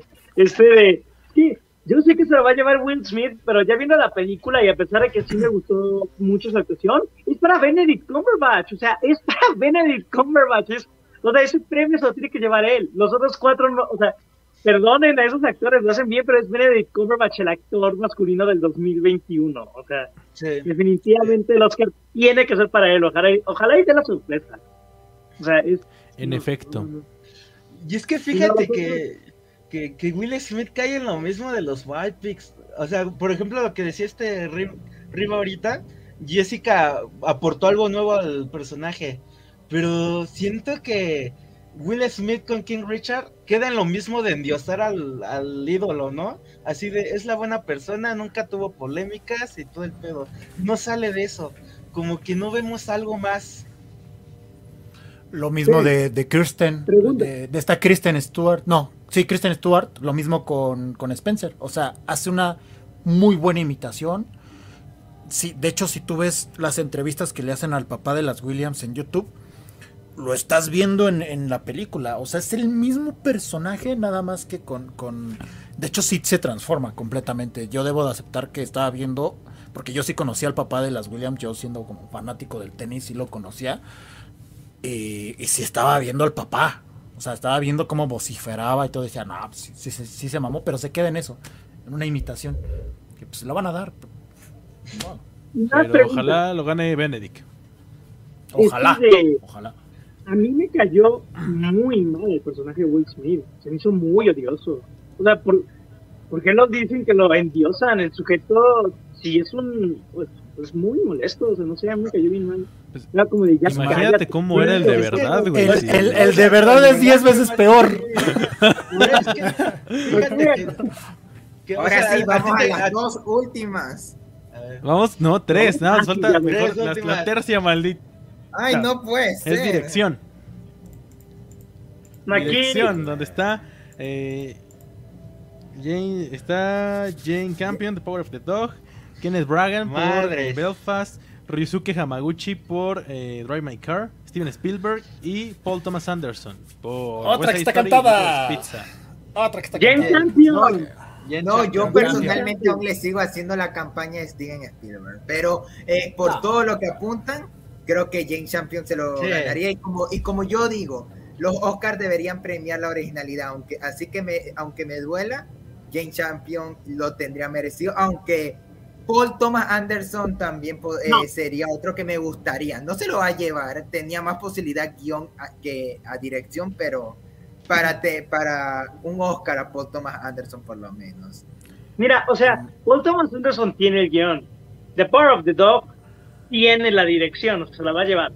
Para mí, o sea, si no se lo lleva, la única otra persona que creo que de esta categoría se lo puede llevar es el de, ¿cómo se dice? El de Drive My Car. El de Drive My Car, yo siento. Bien, tu fanático de Drive My Car. Es que Drive My Car podría ser la sorpresa y pasar la misma que Parasite y llevarse mejor película. Al menos yo sí creo, porque sí fue una sorpresa que estuviera nominada y sí ha agarrado poco a poco fuerza. Entonces yo siento que esa puede ser la que le quite. Porque de aquí Paul Thomas Anderson no creo que se lo lleve. Kenneth Branagh, pues sí me encanta Belfast, pero siento que de todos los directores aquí, aquí es como que, pues no sé, o sea, yo sé lo que sé que menos merece estar aquí. Yo hubiera eh, incluido a David Lowery de pronto por The Green Knight. o hasta Pablo, o hasta Pablo Larraín por Spencer. No, la Ay, que no. me sorprende que no esté, o sea, por decirlo, entiendo por qué. No, ¿saben cuál? Lo peor es la dirección de Spencer. Pero ¿saben cuál? Adam McKay. ¿Verdad, Braulio? o sea, probablemente, probablemente. pero ninguno de esos fue nominado a nada más, menos la de mm, Domico. Pero a impresión sí faltó Denis Villeneuve. Dune era la, la, más nominada junto con The está, está, en todo lo técnico, está en todo lo técnico. Y no director. O sea, es como. Muy raro. Sí, o, sea, muy raro. O sea, raro y no. Dune y The Power of the Dog. O sea, y ambas se merecen dos nominaciones, sí, pero se me hace muy raro que justo la, o sea, la que. el director de, de, Drive My Car y hubiera puesto a Denis Villeneuve. ahí les va porque. es que ahí les va porque. Yo hubiera quitado Kenneth No, de hecho, Kenneth Branagh tenía que estar y ahí les voy a decir por qué. La dirección tiene que ver con cómo manejas todas las piezas de tu producción, actuación, dirección, edición, porque quieras o no el director está en todas partes. Yo no siento que sea el mismo fenómeno Drive My Car que Parasite, porque Parasite en ese entonces estaba nominada por todos lados. Actuación, edición, guion, bla, bla, bla. Cosa que acá Drive My Car no está en todos lados. Esa es una. Por lo tanto, entonces, si no está en todos lados, quiere decir que el director como tal no fue efectivo en todas las zonas. Cosa que sí sucede con Kenneth Branagh, por ejemplo, que Belfast está en muchísimas categorías. Eh, Licorice Pizza, yo creo que le respetaron mucho el nombre a Paul Thomas Anderson. Yo creo que por eso lo ponen ahí. Y además hizo una muy buena dirección. De hecho, creo que de las actuaciones que me faltaron, eh, una de ellas es el, el, morrito y la morrita de Licorice Pizza, pero están jóvenes. Sí. Ajá, pero están jóvenes, entiendo por qué. Yo creo que no. de Licorice Pizza lo único, o sea, lo único malo es el guion. Porque de fuera todo lo demás está bien. Ajá, Steven Spielberg obviamente tenía que estar ahí por ser Steven Spielberg, por, la, por el trabajo que hizo, por todas las nominaciones que tiene la película. Pero Steven Spielberg, yo, yo creo que ya le tienen que dar paso a estas nuevas generaciones y es como, güey, estás aquí porque eres Steven Spielberg, eres un dios de la dirección, tienes que estar aquí. Pero es que él ya está como en, un mecanismo muy de la vieja escuela. No, no que esté oxidado, no, no que esté desactualizado, no, todo lo contrario, se, se va mejorando conforme pasan los años, pero sus estructuras son muy clásicas. Y, yo creo que por eso ya, de hecho en sus últimas producciones, si se dan cuenta, lo nominan, pero ya, ya no gana. Por eso mismo, porque ya no hay una ya no se atreve tanto como, como en los noventas, por ejemplo. Y yo creo que está, o sea, yo por eso siento que, que Ryosuke por Drive My Car no, no creo que gane aquí, yo no creo que le compita a Jane Campion, yo creo que el que más le compite es Kenneth Branagh, por lo que estoy mencionando, por, por, porque está la película nominada en muchas áreas. Y pues si está nominada en muchas áreas, tiene que ver con el director. Es que sí, por Kenneth Branagh le gana el Oscar a Mejor Dirección podría No, pero es que Dune no. Es que Dune nada más está en la parte técnica, solo en la técnica, en lo demás no. Pero, pero por eso, imagínate, si Kenneth Branagh gana esta, o sea, gana, ya, yo, yo, ya le estaría apostando Exacto. que ganara película. O sea, es que lo único que faltó Dune fue actuaciones y ya. Entonces, como que. No, como, como ya es de lo que tiene mayor peso. O sea, sí, sí, sí, pero está en todo lo demás. O sea, está en todo lo demás. Entonces, por eso sí se me hace. O sea, como que, chale. Personalmente, la única actuación de Doom que creo que pudo haber estado nominada, a pesar de que me encantó las actuaciones no fueron lo mejor, era Rebecca Ferguson. Ah, mejor actriz de reparto, pero pues. Pues no estuvo y tampoco es de que me queje por eso. Yo solo sé. Bueno. Yo, solo sé Jane que Campion es la que va. va a ganar Jane Campion. Va a ganar. Jane Campion. Mira, yo solo sé que, eh, que, no nominaron a Wes Anderson para dar la oportunidad a los demás. No, que la. Aquí, no, aquí sí, aquí sí puede decir que bueno, animada donde vamos a sufrir. Ay, no. Ya decía que esta faltaba, no. Donde vamos a llorar. Mejor película animada. Ah, la animada, claro. Sí. Okay. A ver, espera, Oye, escuchar tu Mira, The Friend Dispatch cuenta si tiene un segmento animado. No, no, ¿El segmento animado de Friends Dispatch? Sí. No entra. No, pero mira, uh, ¿dónde está mi Evangelion 3.0 más 1.0? ¿Dónde está Kimetsu y no ya iba y el tren infinito?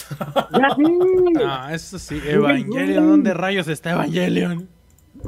¿Dónde está Evangelion? ¿Dónde está Bell? ¿Dónde está Mugen Train? O sea, les faltaron, les faltaron. Pero bueno, aquí qué dicen ustedes? Porque yo estoy en el dilema clásico de siempre, que se lo va a llevar Encanto, pero ni de pedos la mejor de aquí. Eh, de Mitchells o Flea. No. No, es que mira, fíjate, yo, yo antes estaba full Mitchells, así como Mitchell, Mitchell, Mitchell.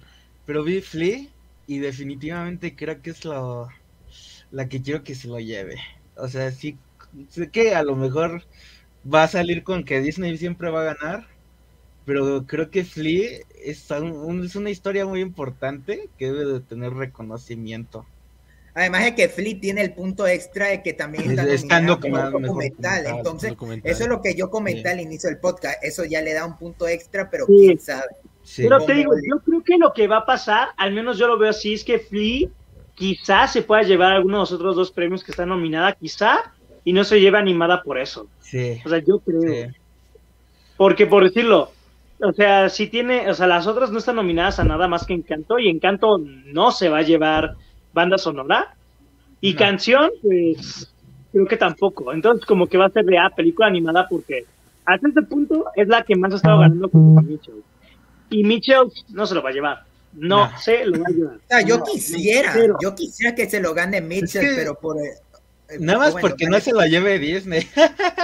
Va a ganar Encanto. Desgraciadamente. Ah, no, y de hecho, debo decir que ganará Encanto. Debo, decir que todo lo nominado de Disney este año está bastante mediocre, sinceramente. No, personalmente, eh, no, hasta, hasta, digo, Lucas se lo tendría más merecido que Encanto por dos también. Mira, Encanto, Luca, Luca me es la más débil, 100%, o sea, puede entenderlo. No, no opino que sea la más débil, pero sí lo entiendo. Pero por decirlo, es que, o sea, si no es Flea, que Flea es la que más se lo merecería, para mí sí tiene que ser Raya. Me vale lo que todo el mundo diga, o sea, todo el mundo odió de más. Yo no vi Raya. No vi Raya. ¿Sabes cuál, ¿sabes cuál más? ¿Sabes cuál más hubiera quedado? The Summit of the Gods. No sé quiénes aquí también la vieron. también, también, The Summit of the Gods.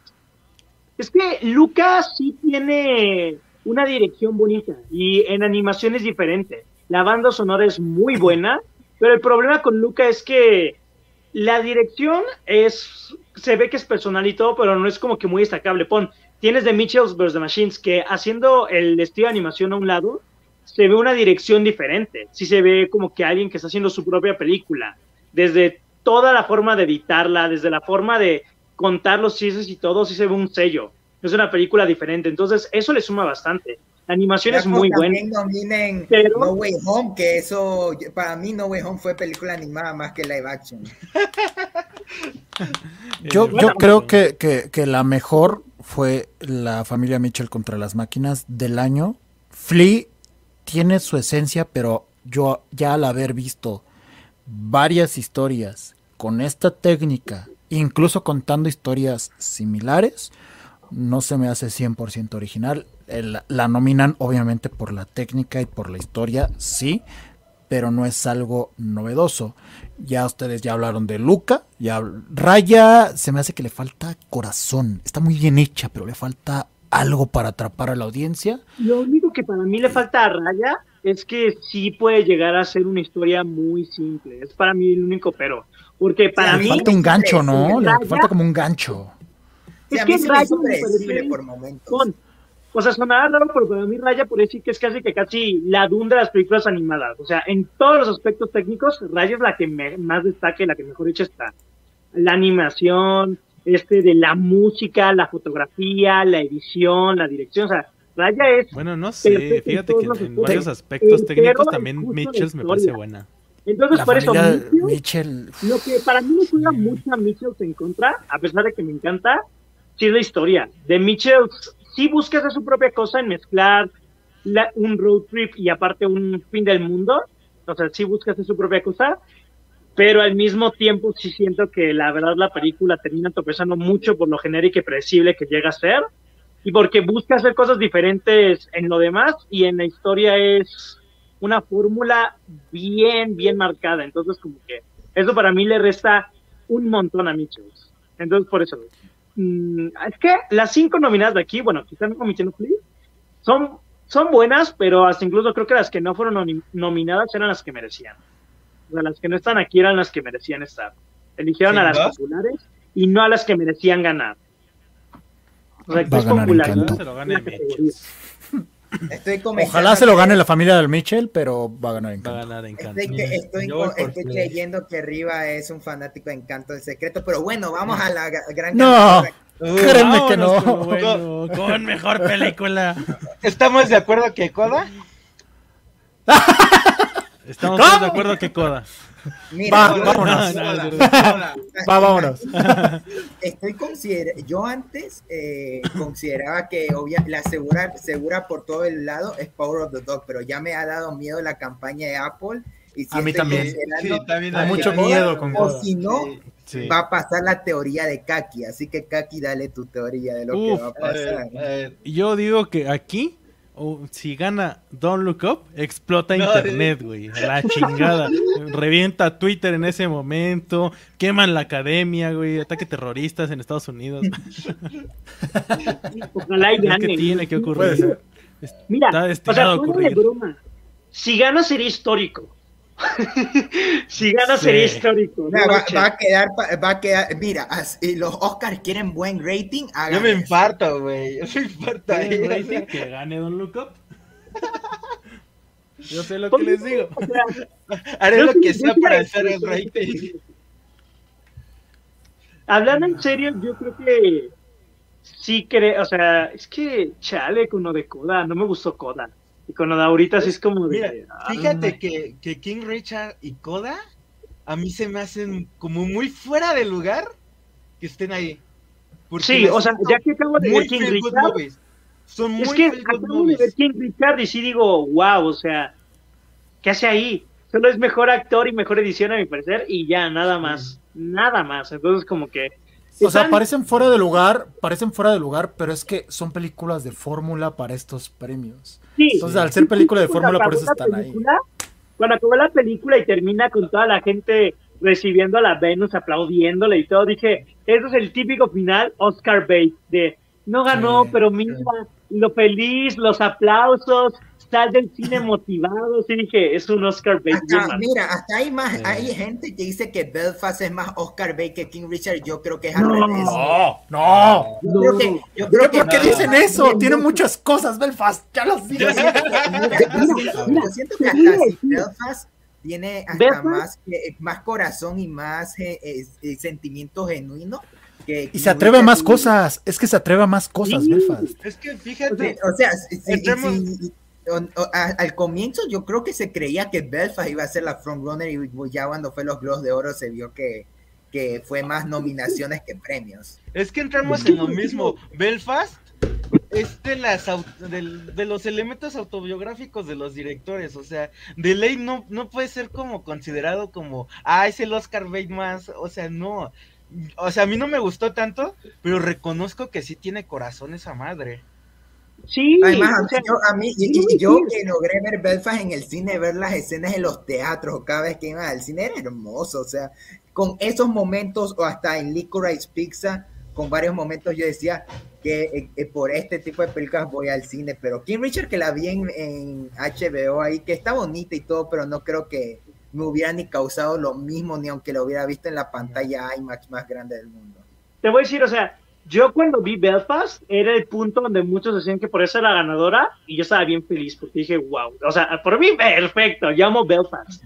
Pero Yo personalmente le sigo a West Side Story, o sea, yo siento que West Side Story por ser mi favorita, A pero bueno, Patch.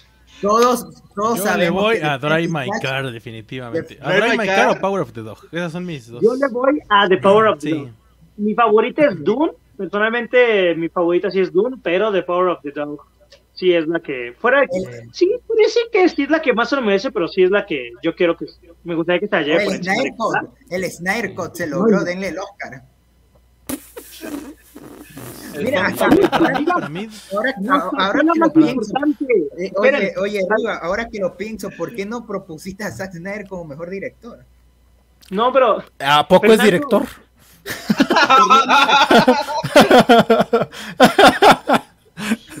Yo pensé que era fotógrafo. Se, se enfoca más en sus imágenes que en sus historias, pero bueno.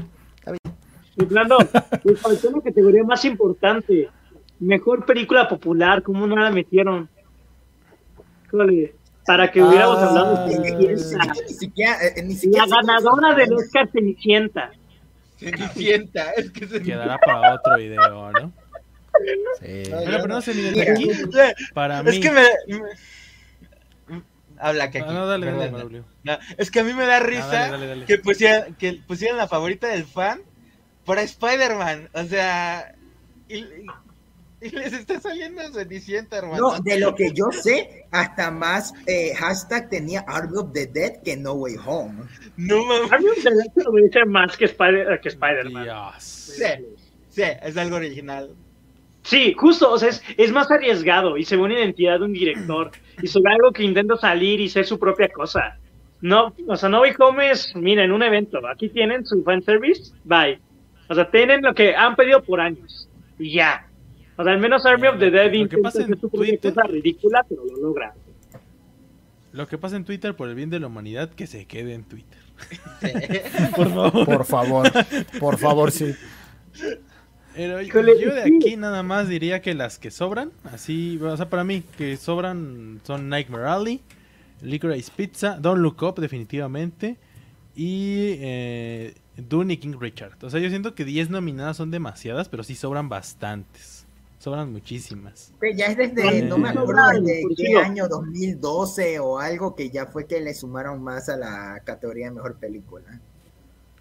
Para mí también sobran King Richard, Don't Look Up, Coda y Nightmare Alley. Esos cuatro yo sí las hubiera O quitado. sea, yo estoy bien que le hayan dado reconocimiento a Nightmare Alley, porque aunque no me encantó tanto como yo quería, siento que le, eh, que le están dando amor a, a Guillermo del Toro. Y sí es una muy O sea, buena pues sí, pero ya se llevó un Oscar y ya tuvo una, o sea, ya tenía películas que sí merecen estar en esa posición.